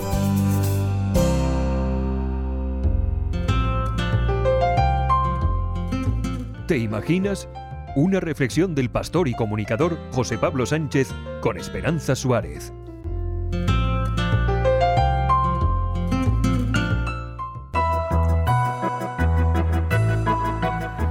A la una de la madrugada sentí unas ganas inmensas de abandonar la fiesta. Mis amigos intentaron impedirlo, pusieron sus coches para bloquear el mío, pero conseguí esquivarles y me fui de allí borracho. Esto recuerda a Casey. Unos minutos después giró de forma brusca su vehículo y perdió el conocimiento. Cuando despertó, se encontró rodeado de cristales, el airbag desinflado sobre sus piernas, el olor a aceite del motor, las luces de las ambulancias y alguien gritando No respira, no respira. Llevaron a Casey hasta el hospital y allí le contaron que cuando giró su vehículo arrolló a Juan, su mejor amigo, que estaba en medio de la calle con los brazos en alto y gritándole, intentando pararle para que no condujera borracho. Juan murió al instante. Antes del accidente pensaba que mi vida se estaba cayendo en pedazos. Después del accidente quería morirme y fue allí, en el momento más oscuro y sucio de mi desesperación, que Dios empezó a trabajar en mi vida, cuenta Casey. El accidente llevó a Casey a la depresión y la ansiedad, pero también a preguntarse si habría alguna solución para su sentimiento de culpa y su autocondenación. Fue una época muy frustrante de su vida, llena de dudas y confusión que le llevó a leer sobre Jesús cada noche. Cuanto más intentaba encontrar una salida, más desesperado me sentía, pero había algo en mi interior que me atraía hacia Jesús. No podía quitarlo de mi mente, recuerda Casey. Un día Casey escuchó una predicación sobre el milagro del paralítico de Bethsaida. La pregunta de Jesús al paralítico ¿Quieres ser sano? la hizo suya. Toda mi vida había estado paralizado por el temor, la depresión, el orgullo.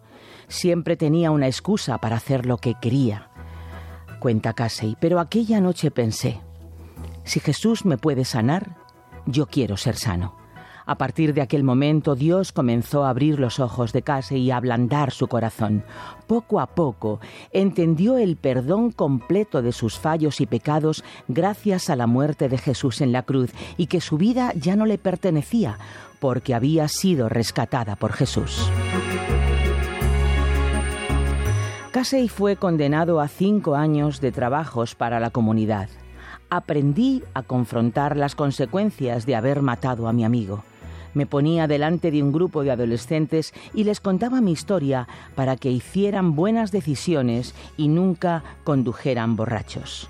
Cuenta Casey que ahora puede ver cómo Dios usa su experiencia para ayudar a los demás. Ha habido muchos baches en mi camino, afirma Casey, pero Dios me cambió y sigue haciéndolo aún hoy.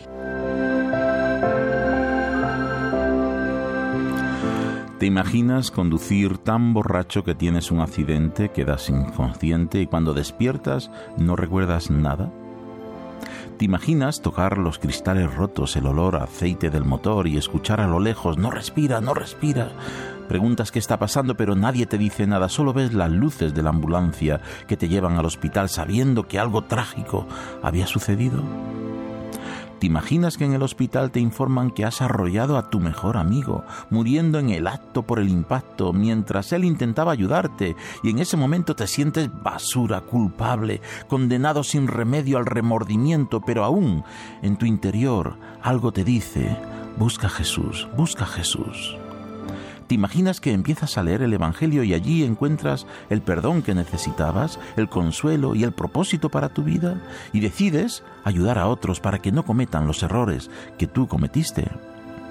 Pues no te lo imagines más, es verdad, la verdad de aquellos que llevan sus errores a la cruz de Cristo. ¿Has escuchado ¿Te imaginas? Un espacio producido por Radio Encuentro, Radio Transmundial en España comunícate a info@radioencuentro.net.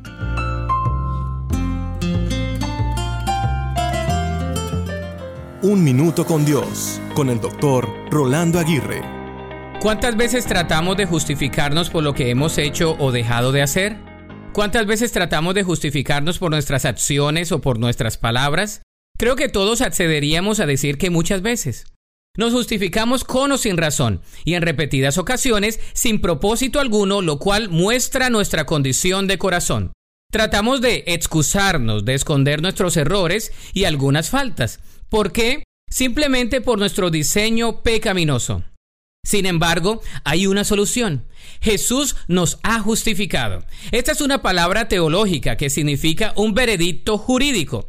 Dios nos declara justos a través del sacrificio de su Hijo Cristo en la cruz del Calvario.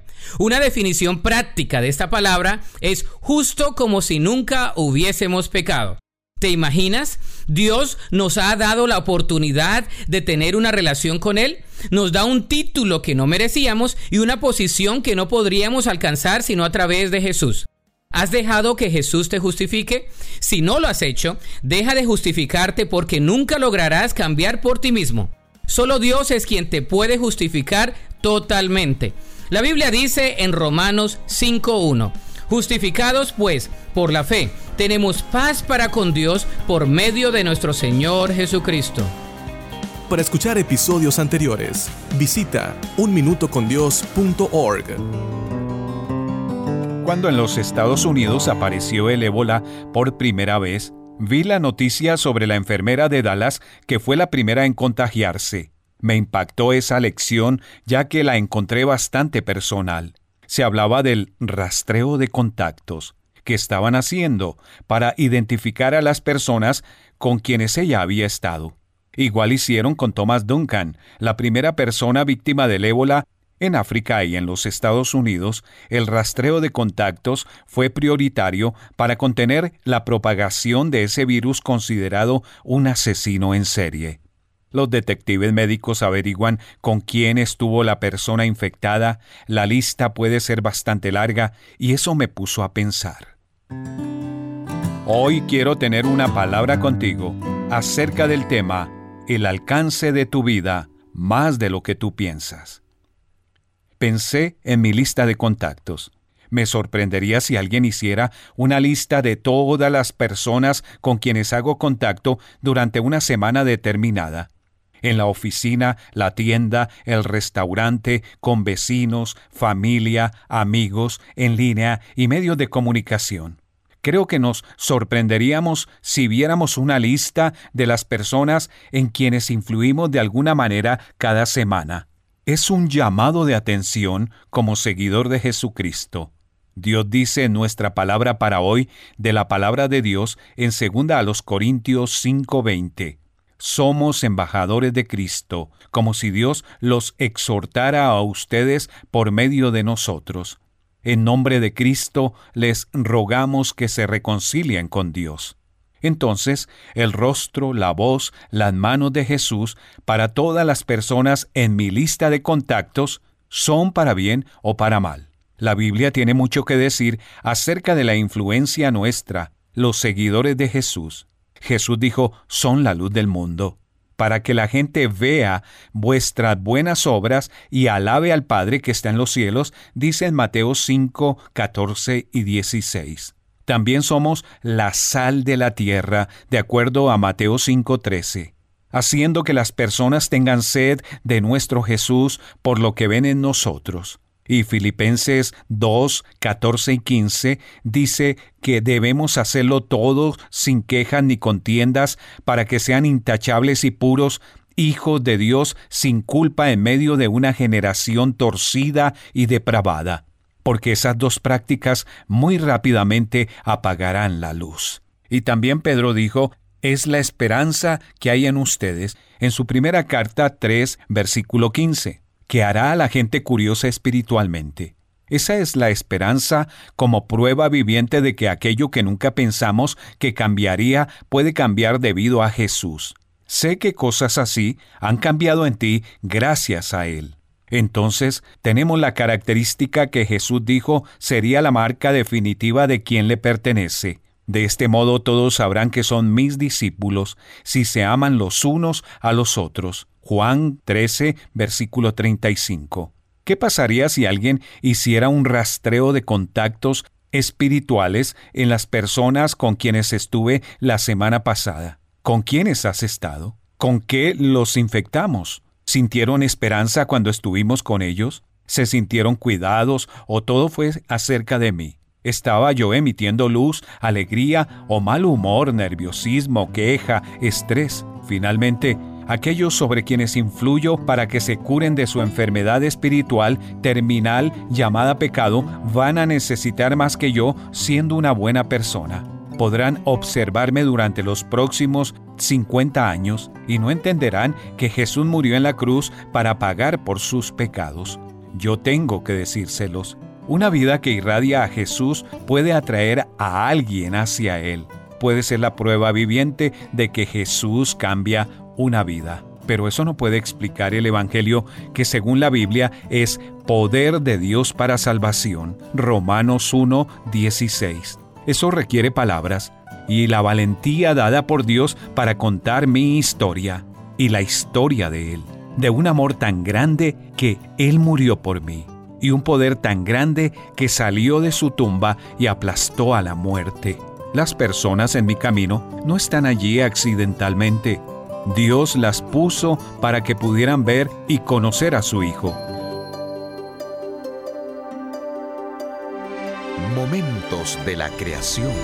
Hola, soy Milton de los Santos. Wikipedia tiene muy poco que decir sobre el ranúnculo de la nieve, Ranunculus nivalis, esto es lo que dice.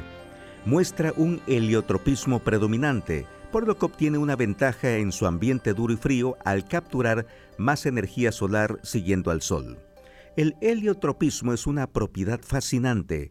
Significa que la flor rastrea la posición del Sol durante el día, moviendo sus florecitas parabólicas amarillas, usando células motoras especiales para que apunte constantemente hacia el Sol como si fuera un pequeño radiotelescopio. La planta crece hasta aproximadamente 6 pulgadas de alto y su flor mide entre media y una pulgada de ancho. Como tiene la forma de un plato parabólico, refleja el calor del sol a un punto focal que es justo donde se colocan la antera y los estambres. Por lo que esta flor crece en ambientes muy fríos, esta pequeña cantidad de calor adicional es muy bienvenida, especialmente para los insectos polinizadores. Es innegable que esto le da al ranúnculo de la nieve una ventaja en la competencia por los polinizadores. Aunque estoy usando lenguaje evolutivo, ¿por qué hay competencia? ¿Cómo logró esta flor tal ventaja? Esta propiedad no pudo haber evolucionado, ya que las plantas preevolucionadas habrían muerto por el frío. Esta es una característica que solo Dios pudo haber diseñado. Para una copia de este programa, escríbanos a info@creationmoments.com o a Momentos de la Creación, PO Box 839, Foley, Minnesota 56329, Estados Unidos y solicite la copia número 2643. Estás escuchando Tiempo devocional, un tiempo de intimidad con Dios.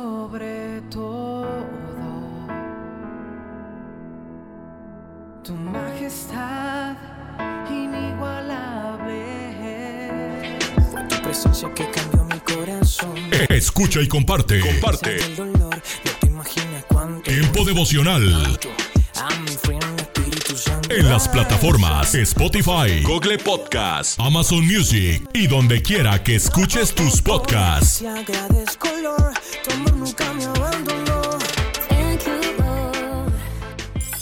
Casa de Oración Santa Fe te invita a sus reuniones. Miércoles 8 pm, domingos 8 am y 11 am. Estamos ubicados. Plaza Santa Fe, Boulevard República de Honduras 104, Interior 9, Hacienda Santa Fe, Tlajomulco de Zúñiga, Jalisco. Casa de Oración Santa Fe, un lugar para adorar. Cambio de destino. Segunda de Crónicas, capítulo 34, versos 1 y 2, nos dice. Josías comenzó a reinar a los ocho años. La capital de su reino fue Jerusalén y su reinado duró 31 años. Josías obedeció a Dios en todo, pues siguió fielmente el ejemplo de su antepasado David. Verso 31.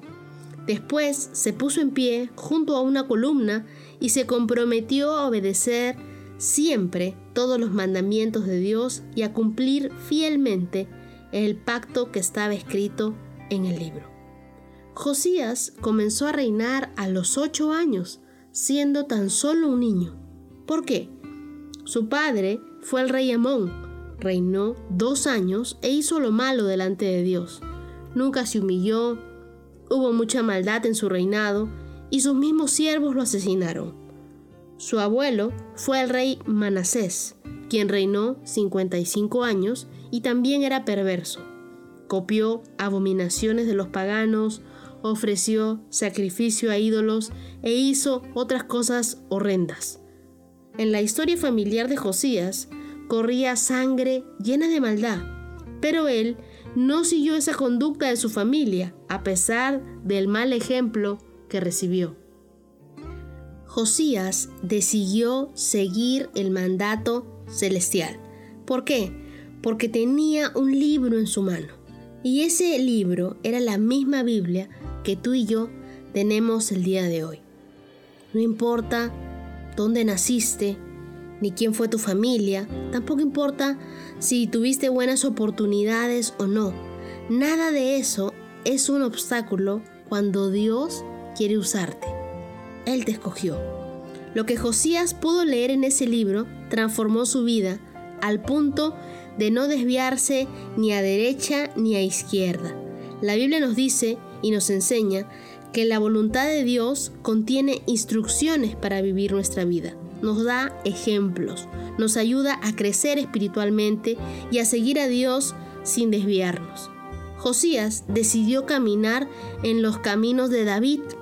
Vemos entonces que un niño de 8 años pudo decidir que no iba a ser como su padre ni como su abuelo, sino que iba a ser como lo que había leído en la Biblia que Dios quería que fuera. Quizás algunos se preocupan por sus modelos y dicen, mi familia no es la mejor, yo soy el único cristiano, todos han muerto de alguna enfermedad. No tiene que ser así contigo.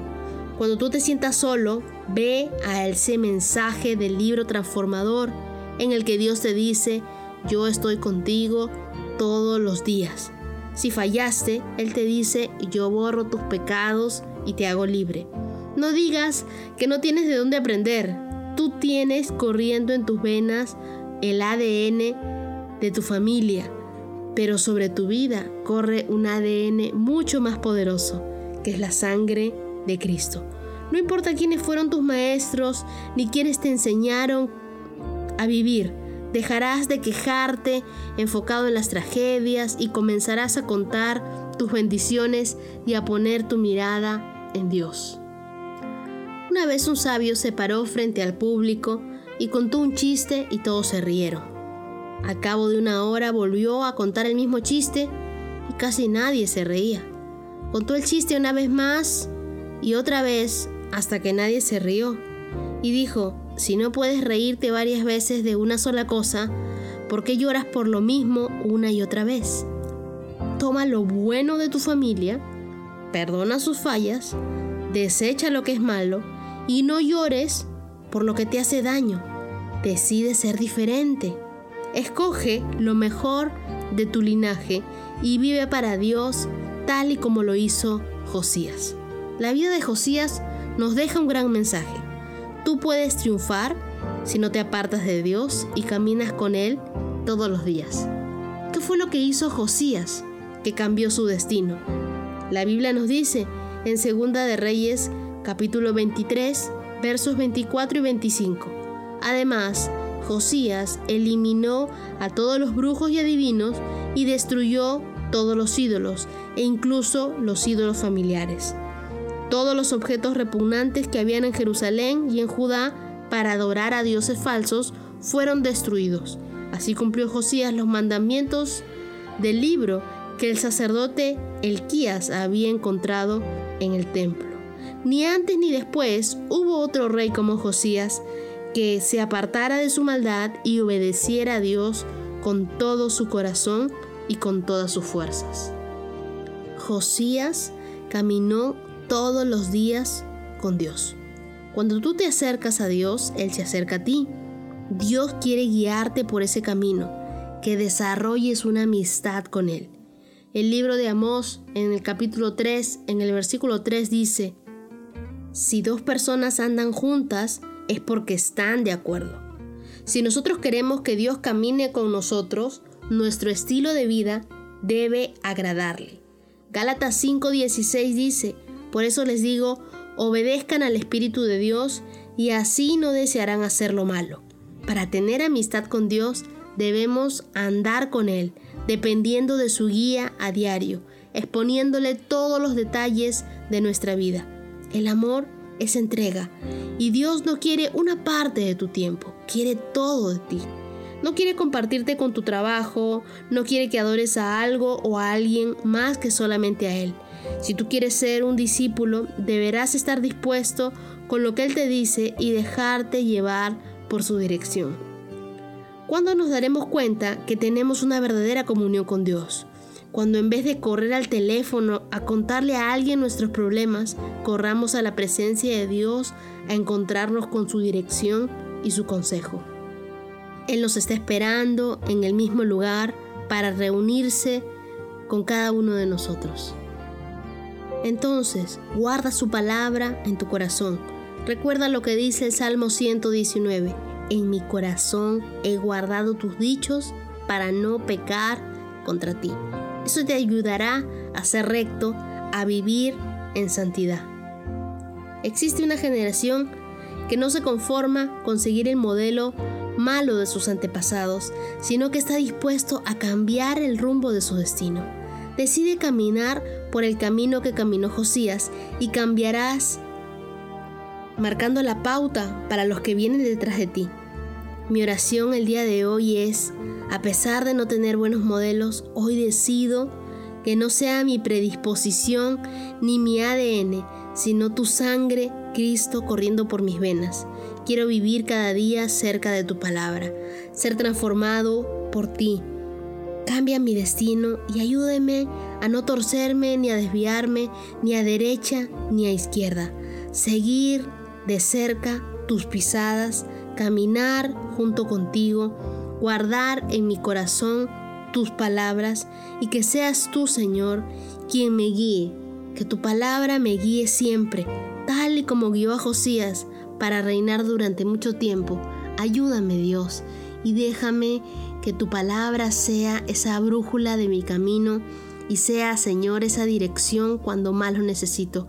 Quiero correr a tus brazos cuando tengo problemas, cuando vivo por necesidad, cuando siento que no puedo más, Señor, que de repente no soy capaz, que quizás soy muy joven para las cosas que estamos viviendo.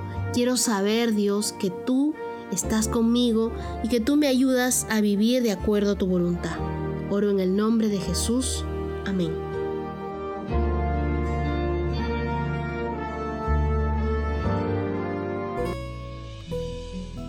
Párate a un lado. Observa el paisaje a tu alrededor. Alza la vista a conceptos eternos. Recuerda que lo esencial es lo invisible a los ojos. Haz una pausa en tu vida. Con Pablo Martini.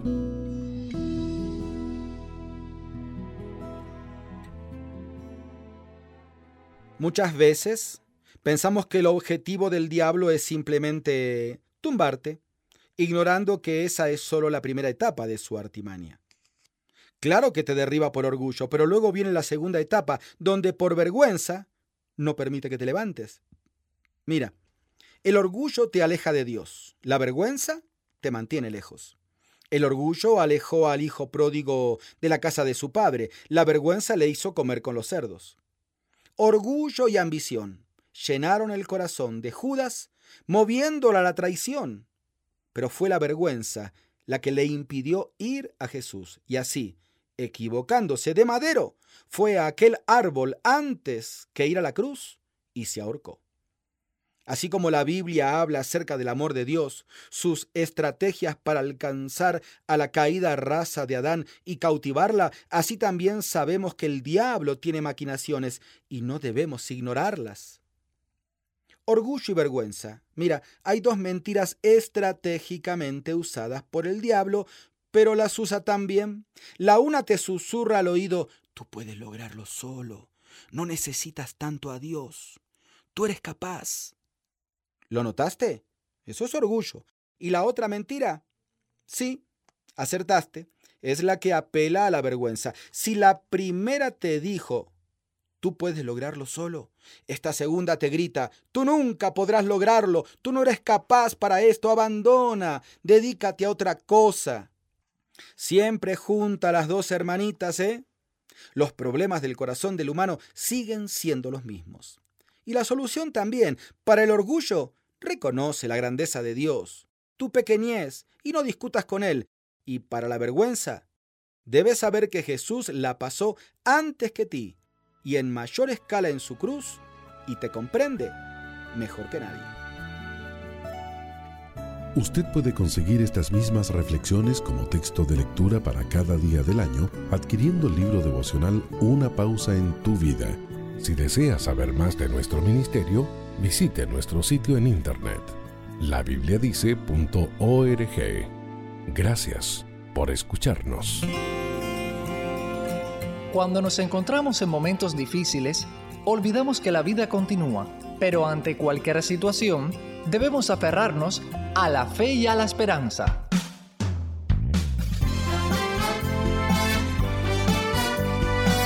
Meditaciones y comentarios con el pastor Alberto González en Mensajes, de, fe y, esperanza.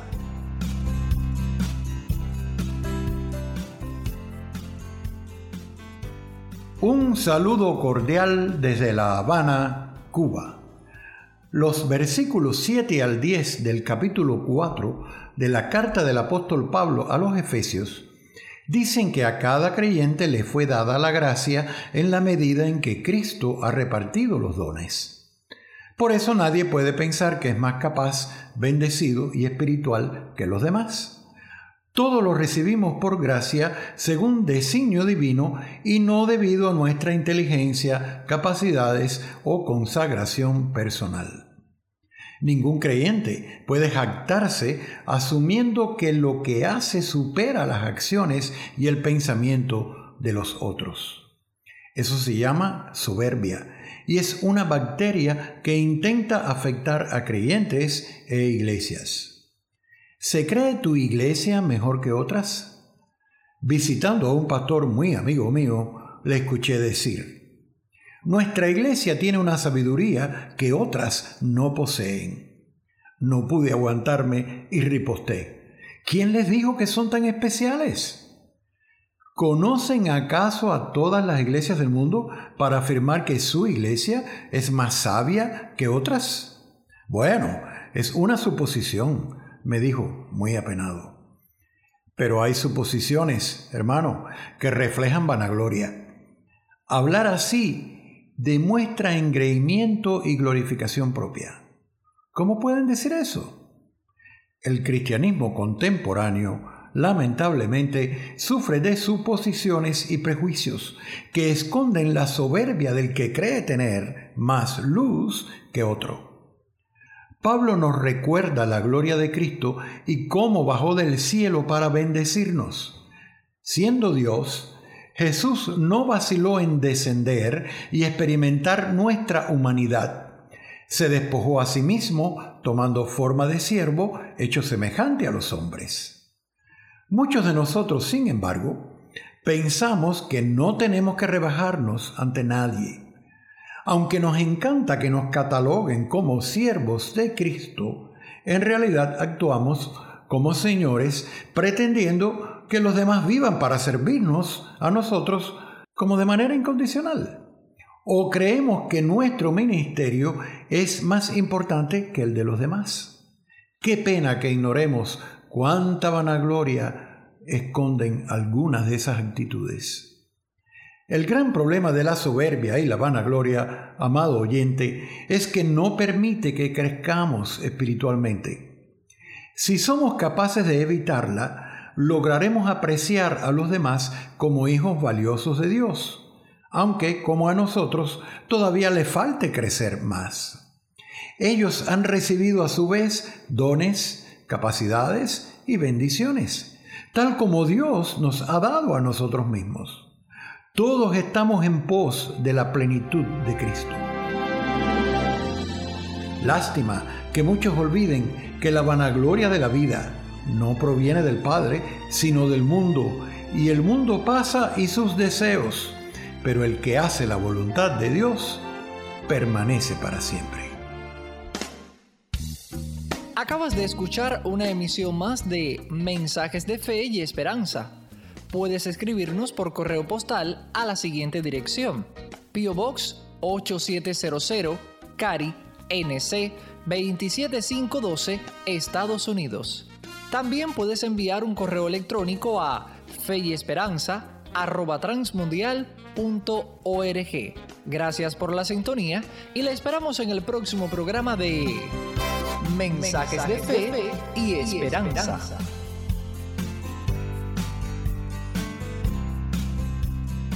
Solo una voz inspira tu vida, inspira tu vida. Una voz de los cielos, con el pastor Juan Carlos Mayorga. Bienvenidos. Y manifiestas son las obras de la carne que son adulterio, fornicación, inmundicia, laxivia, idolatría, hechicerías, enemistades, pleitos, celos, iras, contiendas, disensiones, herejías, envidias, homicidios, borracheras, orgías y cosas semejantes a estas acerca de las cuales os amonesto, como ya os lo he dicho antes, que los que practican tales cosas no heredarán el reino de Dios. Gálatas 5, 19 al 21. Cuidado con los pecados sexuales, religiosos, sociales y de intemperancia. He aquí una lista que hace el apóstol de obras de la carne. Como primera medida se mencionan los pecados sexuales, adulterio, fornicación, inmundicia, lascivia. Continuamente el apóstol trata dos pecados religiosos, idolatría, hechicerías. Luego los sociales, comenzando con enemistades y terminando con envidias. Y estos pecados son contra Dios y contra nuestro prójimo. Finalmente el apóstol menciona dos pecados de intemperancia o falta de dominio propio borracheras y orgías. Esta última palabra es una especie de juergas, jaranas u orgías e involucra la idea de un grupo descontrolado bajo la influencia del alcohol, los narcóticos o el sexo, o inclusive la de los rituales o ceremonias religiosas diabólicas llevadas a cabo por ciertas sectas. La lista que elabora el apóstol de obras de la carne en esta porción no procura ser exhaustiva. Su expresión en el versículo 21 y cosas semejantes a estas lo confirma. De la misma forma, las escrituras en otros lugares como Mateo 15, 19, en Romanos 1, 24 al 32 y en la primera carta a los Corintios capítulo 6, versículo 9 al 10, allí se enseñan otras listas de pecados de la carne distintas a esta. Sin embargo, pese a que ninguna es igual a las demás, la que aparece en Gálatas es tal vez la más completa y sistemática de todas. En el versículo 19, el apóstol empieza diciendo, y manifiestas son las obras de la carne. Manifiestas quiere decir abiertas a la observación pública u obvias. La idea es que esto consiste en algo tan evidente que uno no necesita que la ley lo señale. En el versículo 13 que dice, porque vosotros hermanos a libertad fuisteis llamados, solamente que no uséis la libertad como ocasión para la carne, sino servíos por amor los unos a los otros. Aquí por el Espíritu el apóstol había manifestado su inquietud de que la libertad que disfrutaban los creyentes en Cristo pudiera volverse en una excusa para la carne. Los creyentes deben vivir por la ley del amor, producto ella misma de la obra del Espíritu en sus vidas. Para esos creyentes que viven en el Espíritu, son guiados por Él y andan en Él, esas prácticas impías deberían ser plenamente identificables. Esto es en verdad lo que el apóstol está expresando aquí. Oremos juntos en unidad. Dios Padre, guárdanos de convertir la libertad que nos has dado en una excusa para la carnalidad. Ayúdanos por tu Santo Espíritu a vivir por la ley del amor.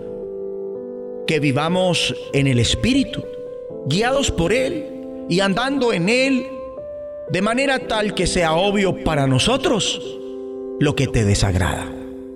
En el nombre de Jesucristo. La voz de los cielos, escúchanos, será de bendición para tu vida. Bendición para tu vida. Alimento para el alma. Lecturas diarias de inspiración producidas por Radio Transmundial.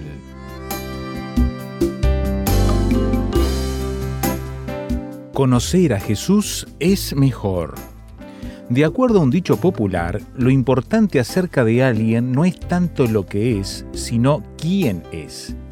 Este principio también se puede aplicar a un cristiano.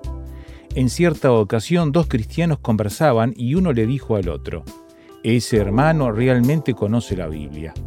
A lo que el otro contestó, sí, pero ¿conoce realmente a Jesús? El qué y el quién de nuestro conocimiento deben ir a la par. El conocimiento de la Biblia nos debe conducir a conocer a Jesús como nuestro Salvador y Señor. ¿Pudiera ser no obstante que conozcamos mejor al libro que al autor del libro? Es sabido que se puede tener un conocimiento de la Biblia que nos conduzca a un orgullo pecaminoso, pero el conocer a Jesús nos conduce a una humildad reverente. Jesús quiere que nuestra relación con Él sea muy personal. Yo conozco mis ovejas, nos dice, y mis ovejas me conocen a mí. Sabemos por la Biblia que la relación pastor-oveja es íntimamente estrecha. Confiamos en Jesús como nuestro buen pastor que entregó su vida por nosotros para ganarnos el perdón de los pecados y la vida eterna. ¿Cómo obtenemos la vida eterna? Jesús nos lo dice aquí con claridad conociendo a Dios el Padre a través de su Hijo Jesucristo. Tenemos que conocer a Jesús como persona, Hijo de Dios, Salvador, Señor y amigo. Él es para nosotros el camino, la verdad y la vida. Juan 14, 6. Gracias Señor Jesús por darte a conocer a nosotros. Meditación escrita por Sigifredo Zabalza, Venezuela,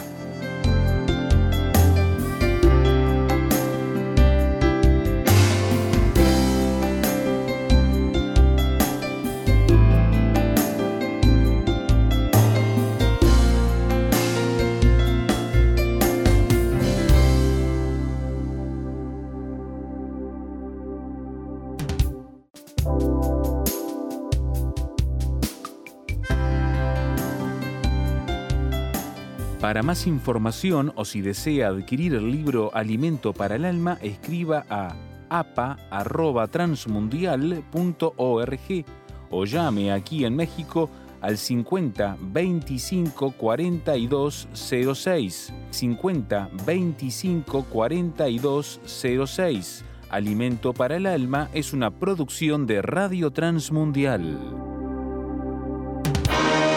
mensaje a la conciencia. Un momento de reflexión en la vida diaria.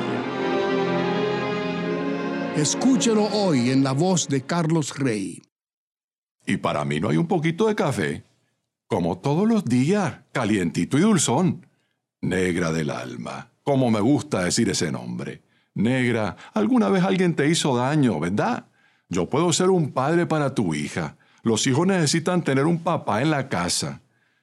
Eso me decía el otro, pero un día encontró otra mujer y se le olvidó de mujer y de hija, hasta no verte, Cristo mío. Porque a mí me dejó una mujer, yo no voy a pensar que todas son iguales. Negra, fíjate, mis padres vinieron de Jamaica a trabajar en el canal y sufrieron mucho porque eran puestos a un lado. Como eran negros, no podían entrar a todos los sitios y tampoco ganaban igual, aun cuando trabajaban más. Y ellos protestaban. Si lo hicieran. Pero las cosas eran peores que ahora. Esta es una larga lucha negra. ¿Ve esa silla en la que está sentada? Fue de mi abuela. La quise mucho y también la vi llorar muchas veces. Me contó de su tierra, de todo lo que dejó allá. Y este saxo. Nunca aprendí música, solo unas canciones que me enseñó el abuelo. Ese sí era un artista completo, no un obrero. Por la noche me dormía escuchando ese saxo. Llegó acá buscando un futuro mejor. Eres un hombre bueno, Aral. Yo también me vine del Darién para darle un futuro mejor a mi hija y a mi sobrino. ¿Ves estas manos? Por ellas pasó toda la lejía del mundo, todo el cloro, todo el cansancio. No han tenido vacaciones, están achurradita. Así tengo el corazón aral. Si no, otro gallo cantaría. Con este diálogo de las escenas 1 y 3 del drama titulado Sucedió en enero, la periodista panameña Mireya Hernández logra que simpaticemos con dos de sus personajes principales. Afortunadamente para nosotros, la autora pudo, a base de mucho esfuerzo, someter la obra teatral al Concurso Nacional de Literatura Ricardo Miró en 2006 ya había sido premiada en años anteriores en la categoría teatro en dos ocasiones, así como en el género novela en una ocasión, y esta vez volvió a adjudicarse el premio teatro. Lamentablemente falleció, víctima de la enfermedad contra la que había luchado con valor y tenacidad, apenas una semana después de haber recibido el premio. En esta última obra de teatro de Mireya Hernández, Qué triste que negra del alma, que tantas penurias ha sufrido en la vida, tenga el corazón tan achurradito como las manos. Es tal su resignación que opta por no disfrutar del placer de corresponder a las insinuaciones amorosas de Aral, tal vez el único hombre que pudo haberla hecho feliz. Y si bien Aral tiene toda la razón cuando afirma que no son iguales de malas todas las personas, lo cierto es que a los ojos de Dios, todos somos iguales, creados a su imagen y semejanza divina.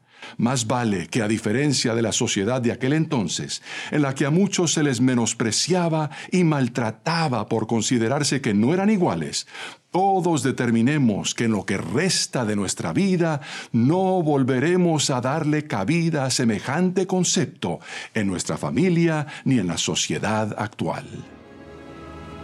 Si aún no se ha suscrito para recibir un mensaje a la conciencia a diario por correo electrónico, le invitamos a que ingrese a conciencia.net y se suscriba hoy mismo. En ese sitio se encuentran todos los mensajes difundidos desde el año 2004. Buenos días, hermanos queridos. Dios les bendiga y que podamos tener un hermoso primer día de la semana alabando al Señor y mirando su grandeza. Vamos a orar pidiendo al Señor su guía. Padre, muchas gracias porque te acuerdas de nosotros siempre, nos visitas. Aunque eres santo, nos miras y nos amas. Gracias. Gracias por bendecirnos así. Queremos que en este momento nos estés guiando con tu espíritu y hablando a nuestros corazones y que podamos contemplar la hermosura de tu obra hacia cada uno de nosotros. En el nombre del Señor Jesús te damos gracias por todo. Amén.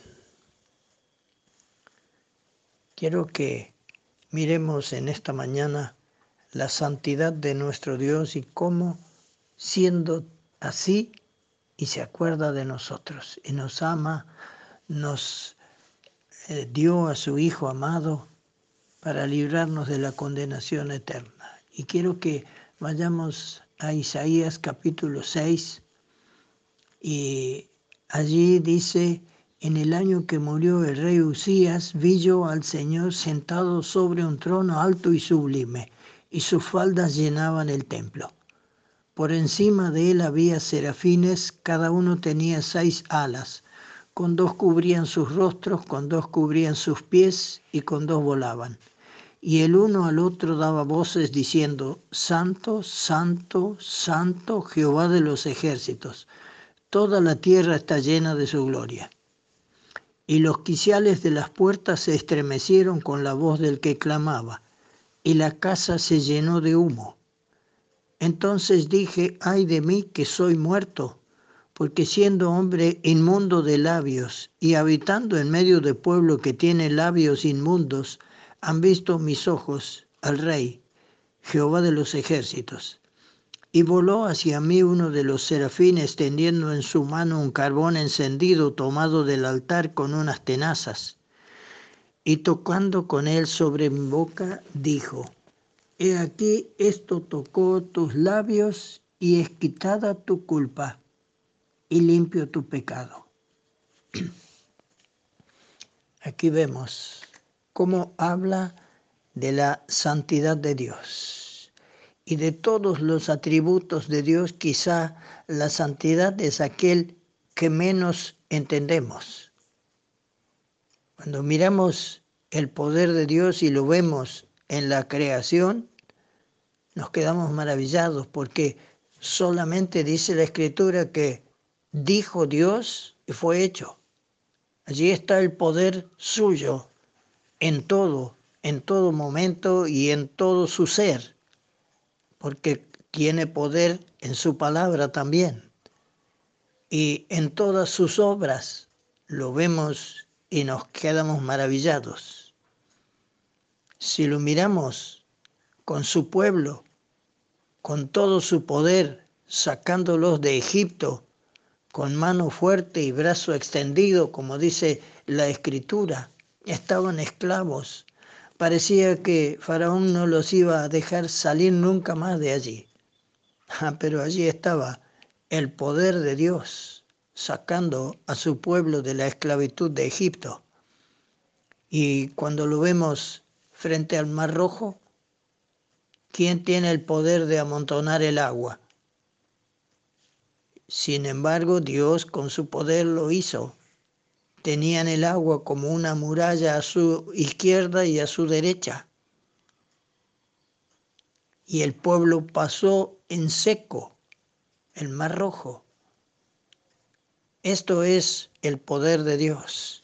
Y si lo siguiéramos mirando con su pueblo en las guerras con sus enemigos, ustedes quédense inquietos, yo voy a obrar, les decía Dios.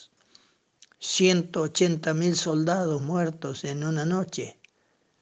Y bueno, podríamos seguir enumerando tantas cosas, ¿no?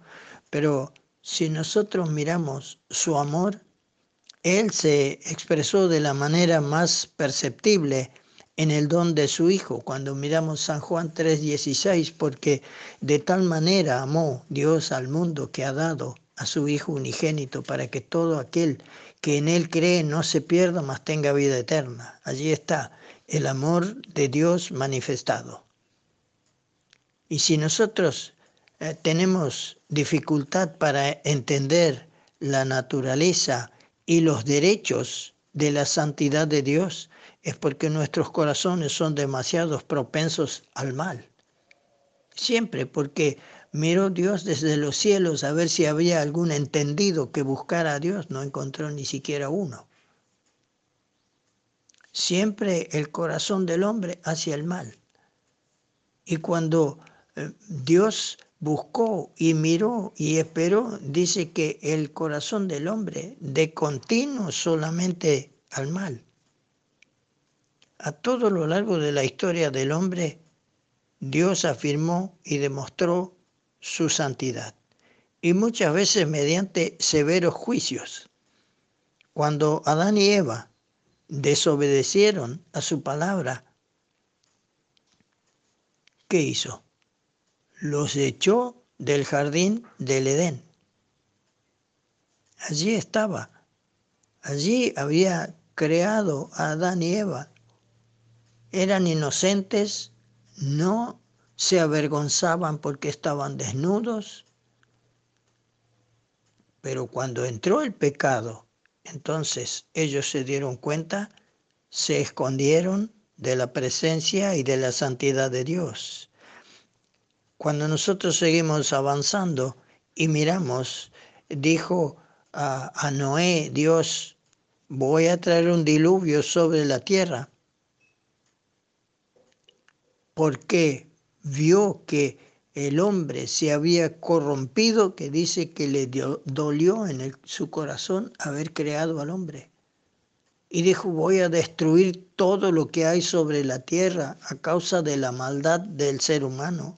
Dios mostrando su santidad no podía tolerar todo esto. Los voy a destruir a todos. ¿Por qué? se corrompieron de una manera, el hombre hecho semejanza o, semejante a Dios y ahora tan corrupto. Era semejante a Dios en todo, Pero entró el pecado, desobedeció a Dios, obedeció a Satanás y nosotros vemos las consecuencias. Y seguimos mirando cómo Dios demostró su santidad. Después eh, destruyó a Sodoma y Gomorra, aquellas ciudades y todas sus ciudades vecinas. Tanto era la corrupción, eran todos homosexuales. ¡Qué tremendo! ¿Acaso ha cambiado?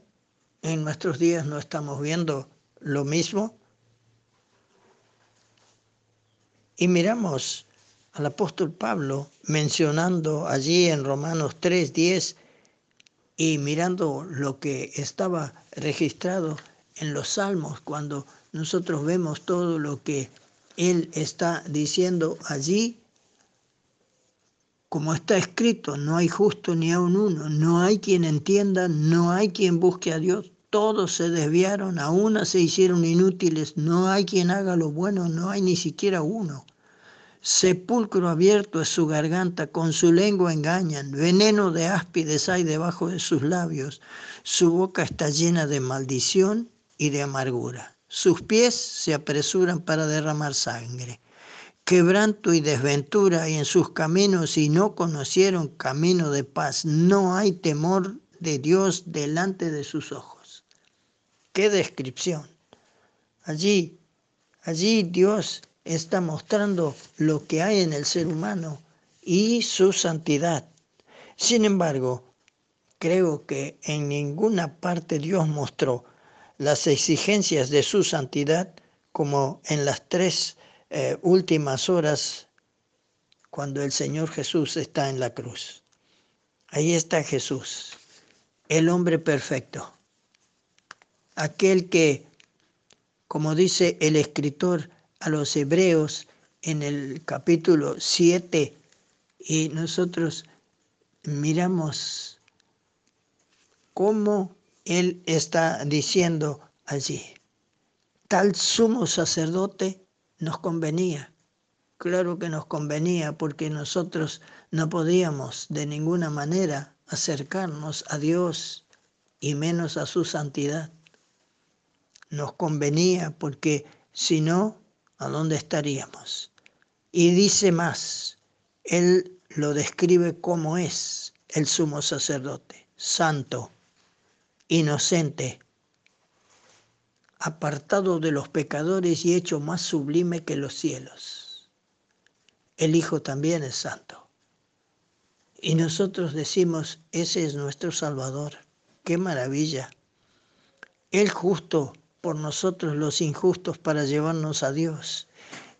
Y si miramos cuando Pedro escribe su primera carta, en el capítulo 1, y en los versículos 14 al 16 dice, como hijos obedientes no os conforméis a los deseos que antes teníais, estando en vuestra ignorancia, sino como aquel que os llamó es santo, sed también vosotros santos en toda vuestra manera de vivir, porque escrito está, sed santos, porque yo soy santo.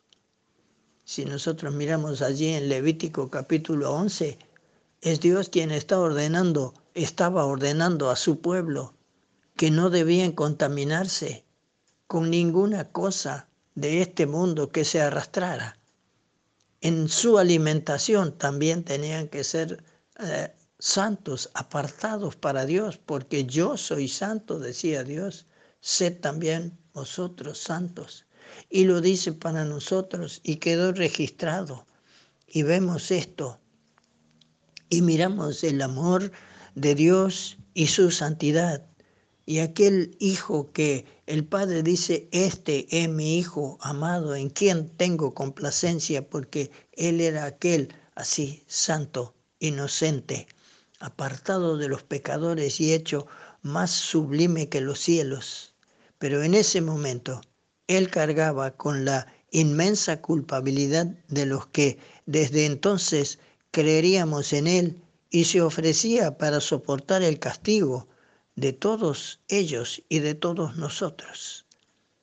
Qué obra maravillosa la de Dios, a favor de cada uno de nosotros y decimos inescrutable misterio. Jesús, aquel a quien el Padre ama con todo su amor y sin poder manifestárselo porque está en la cruz, cargando con nuestros pecados. Y como Él es santo, no puede soportar. Dice que es muy limpio de ojos para ver el mal. Y Jesús inclinando la cabeza bajo el ardor del juicio divino en contra del pecado, exclama, pero tú eres santo. Lo leemos en el Salmo 23. Dios mío, Dios mío, eh, perdón, en el Salmo 22, versículo 3 exclamando, Dios mío, Dios mío, ¿por qué me has desamparado? ¿Por qué estás tan lejos de mi salvación? Clamo de día y no respondes. No hay respuesta para mí. Está cargando con nuestros pecados. Pero eh, qué maravilloso. Pero Él dice, pero tú eres santo. Justifica a su Dios. Qué perfecto Salvador el que el Padre nos ha enviado, para que nosotros podamos ser librados de la corrupción de este mundo, de la corrupción del pecado, librados de la esclavitud del pecado y de Satanás. Y como dice el apóstol a los colosenses, ser trasladado de la potestad de Satanás al reino de su amado Hijo, en quien tenemos redención por su sangre, el perdón de pecados. Qué maravilloso que es esto, qué amor el de Dios. Y miramos su santidad y nos quedamos maravillados, porque siendo así, nos amó de tal manera que nos dio a su Hijo amado para que viniera por nosotros. Y el Hijo, obediente en todo al Padre, dijo, heme aquí para hacer tu voluntad. Y en esa voluntad somos santificados mediante la ofrenda del cuerpo de Jesucristo hecha una vez y para siempre. Alabado sea su nombre, que podamos en esta mañana adorarle en espíritu y en verdad como el Padre busca. Que así sea. Estás escuchando Tiempo devocional, un tiempo de intimidad con Dios.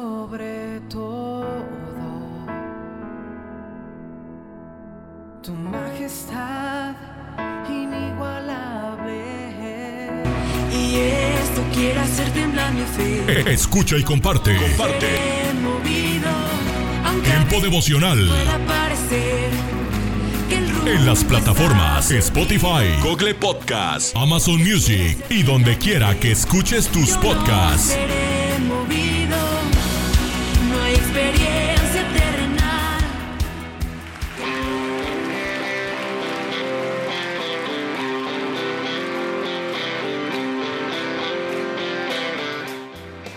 En Iglesia Puerta Abierta tendrás un nuevo comienzo. Ven con toda tu familia, todos los domingos a partir de las 5 de la tarde. Iglesia Puerta Abierta, nuevos comienzos. Privada Loma Vallarta número 39, Colonia Loma del Paraíso, tercera sección en Guadalajara. Para más información búscanos en Instagram o en Facebook como Puerta Abierta NC. En Puerta Abierta NC somos una iglesia que crece.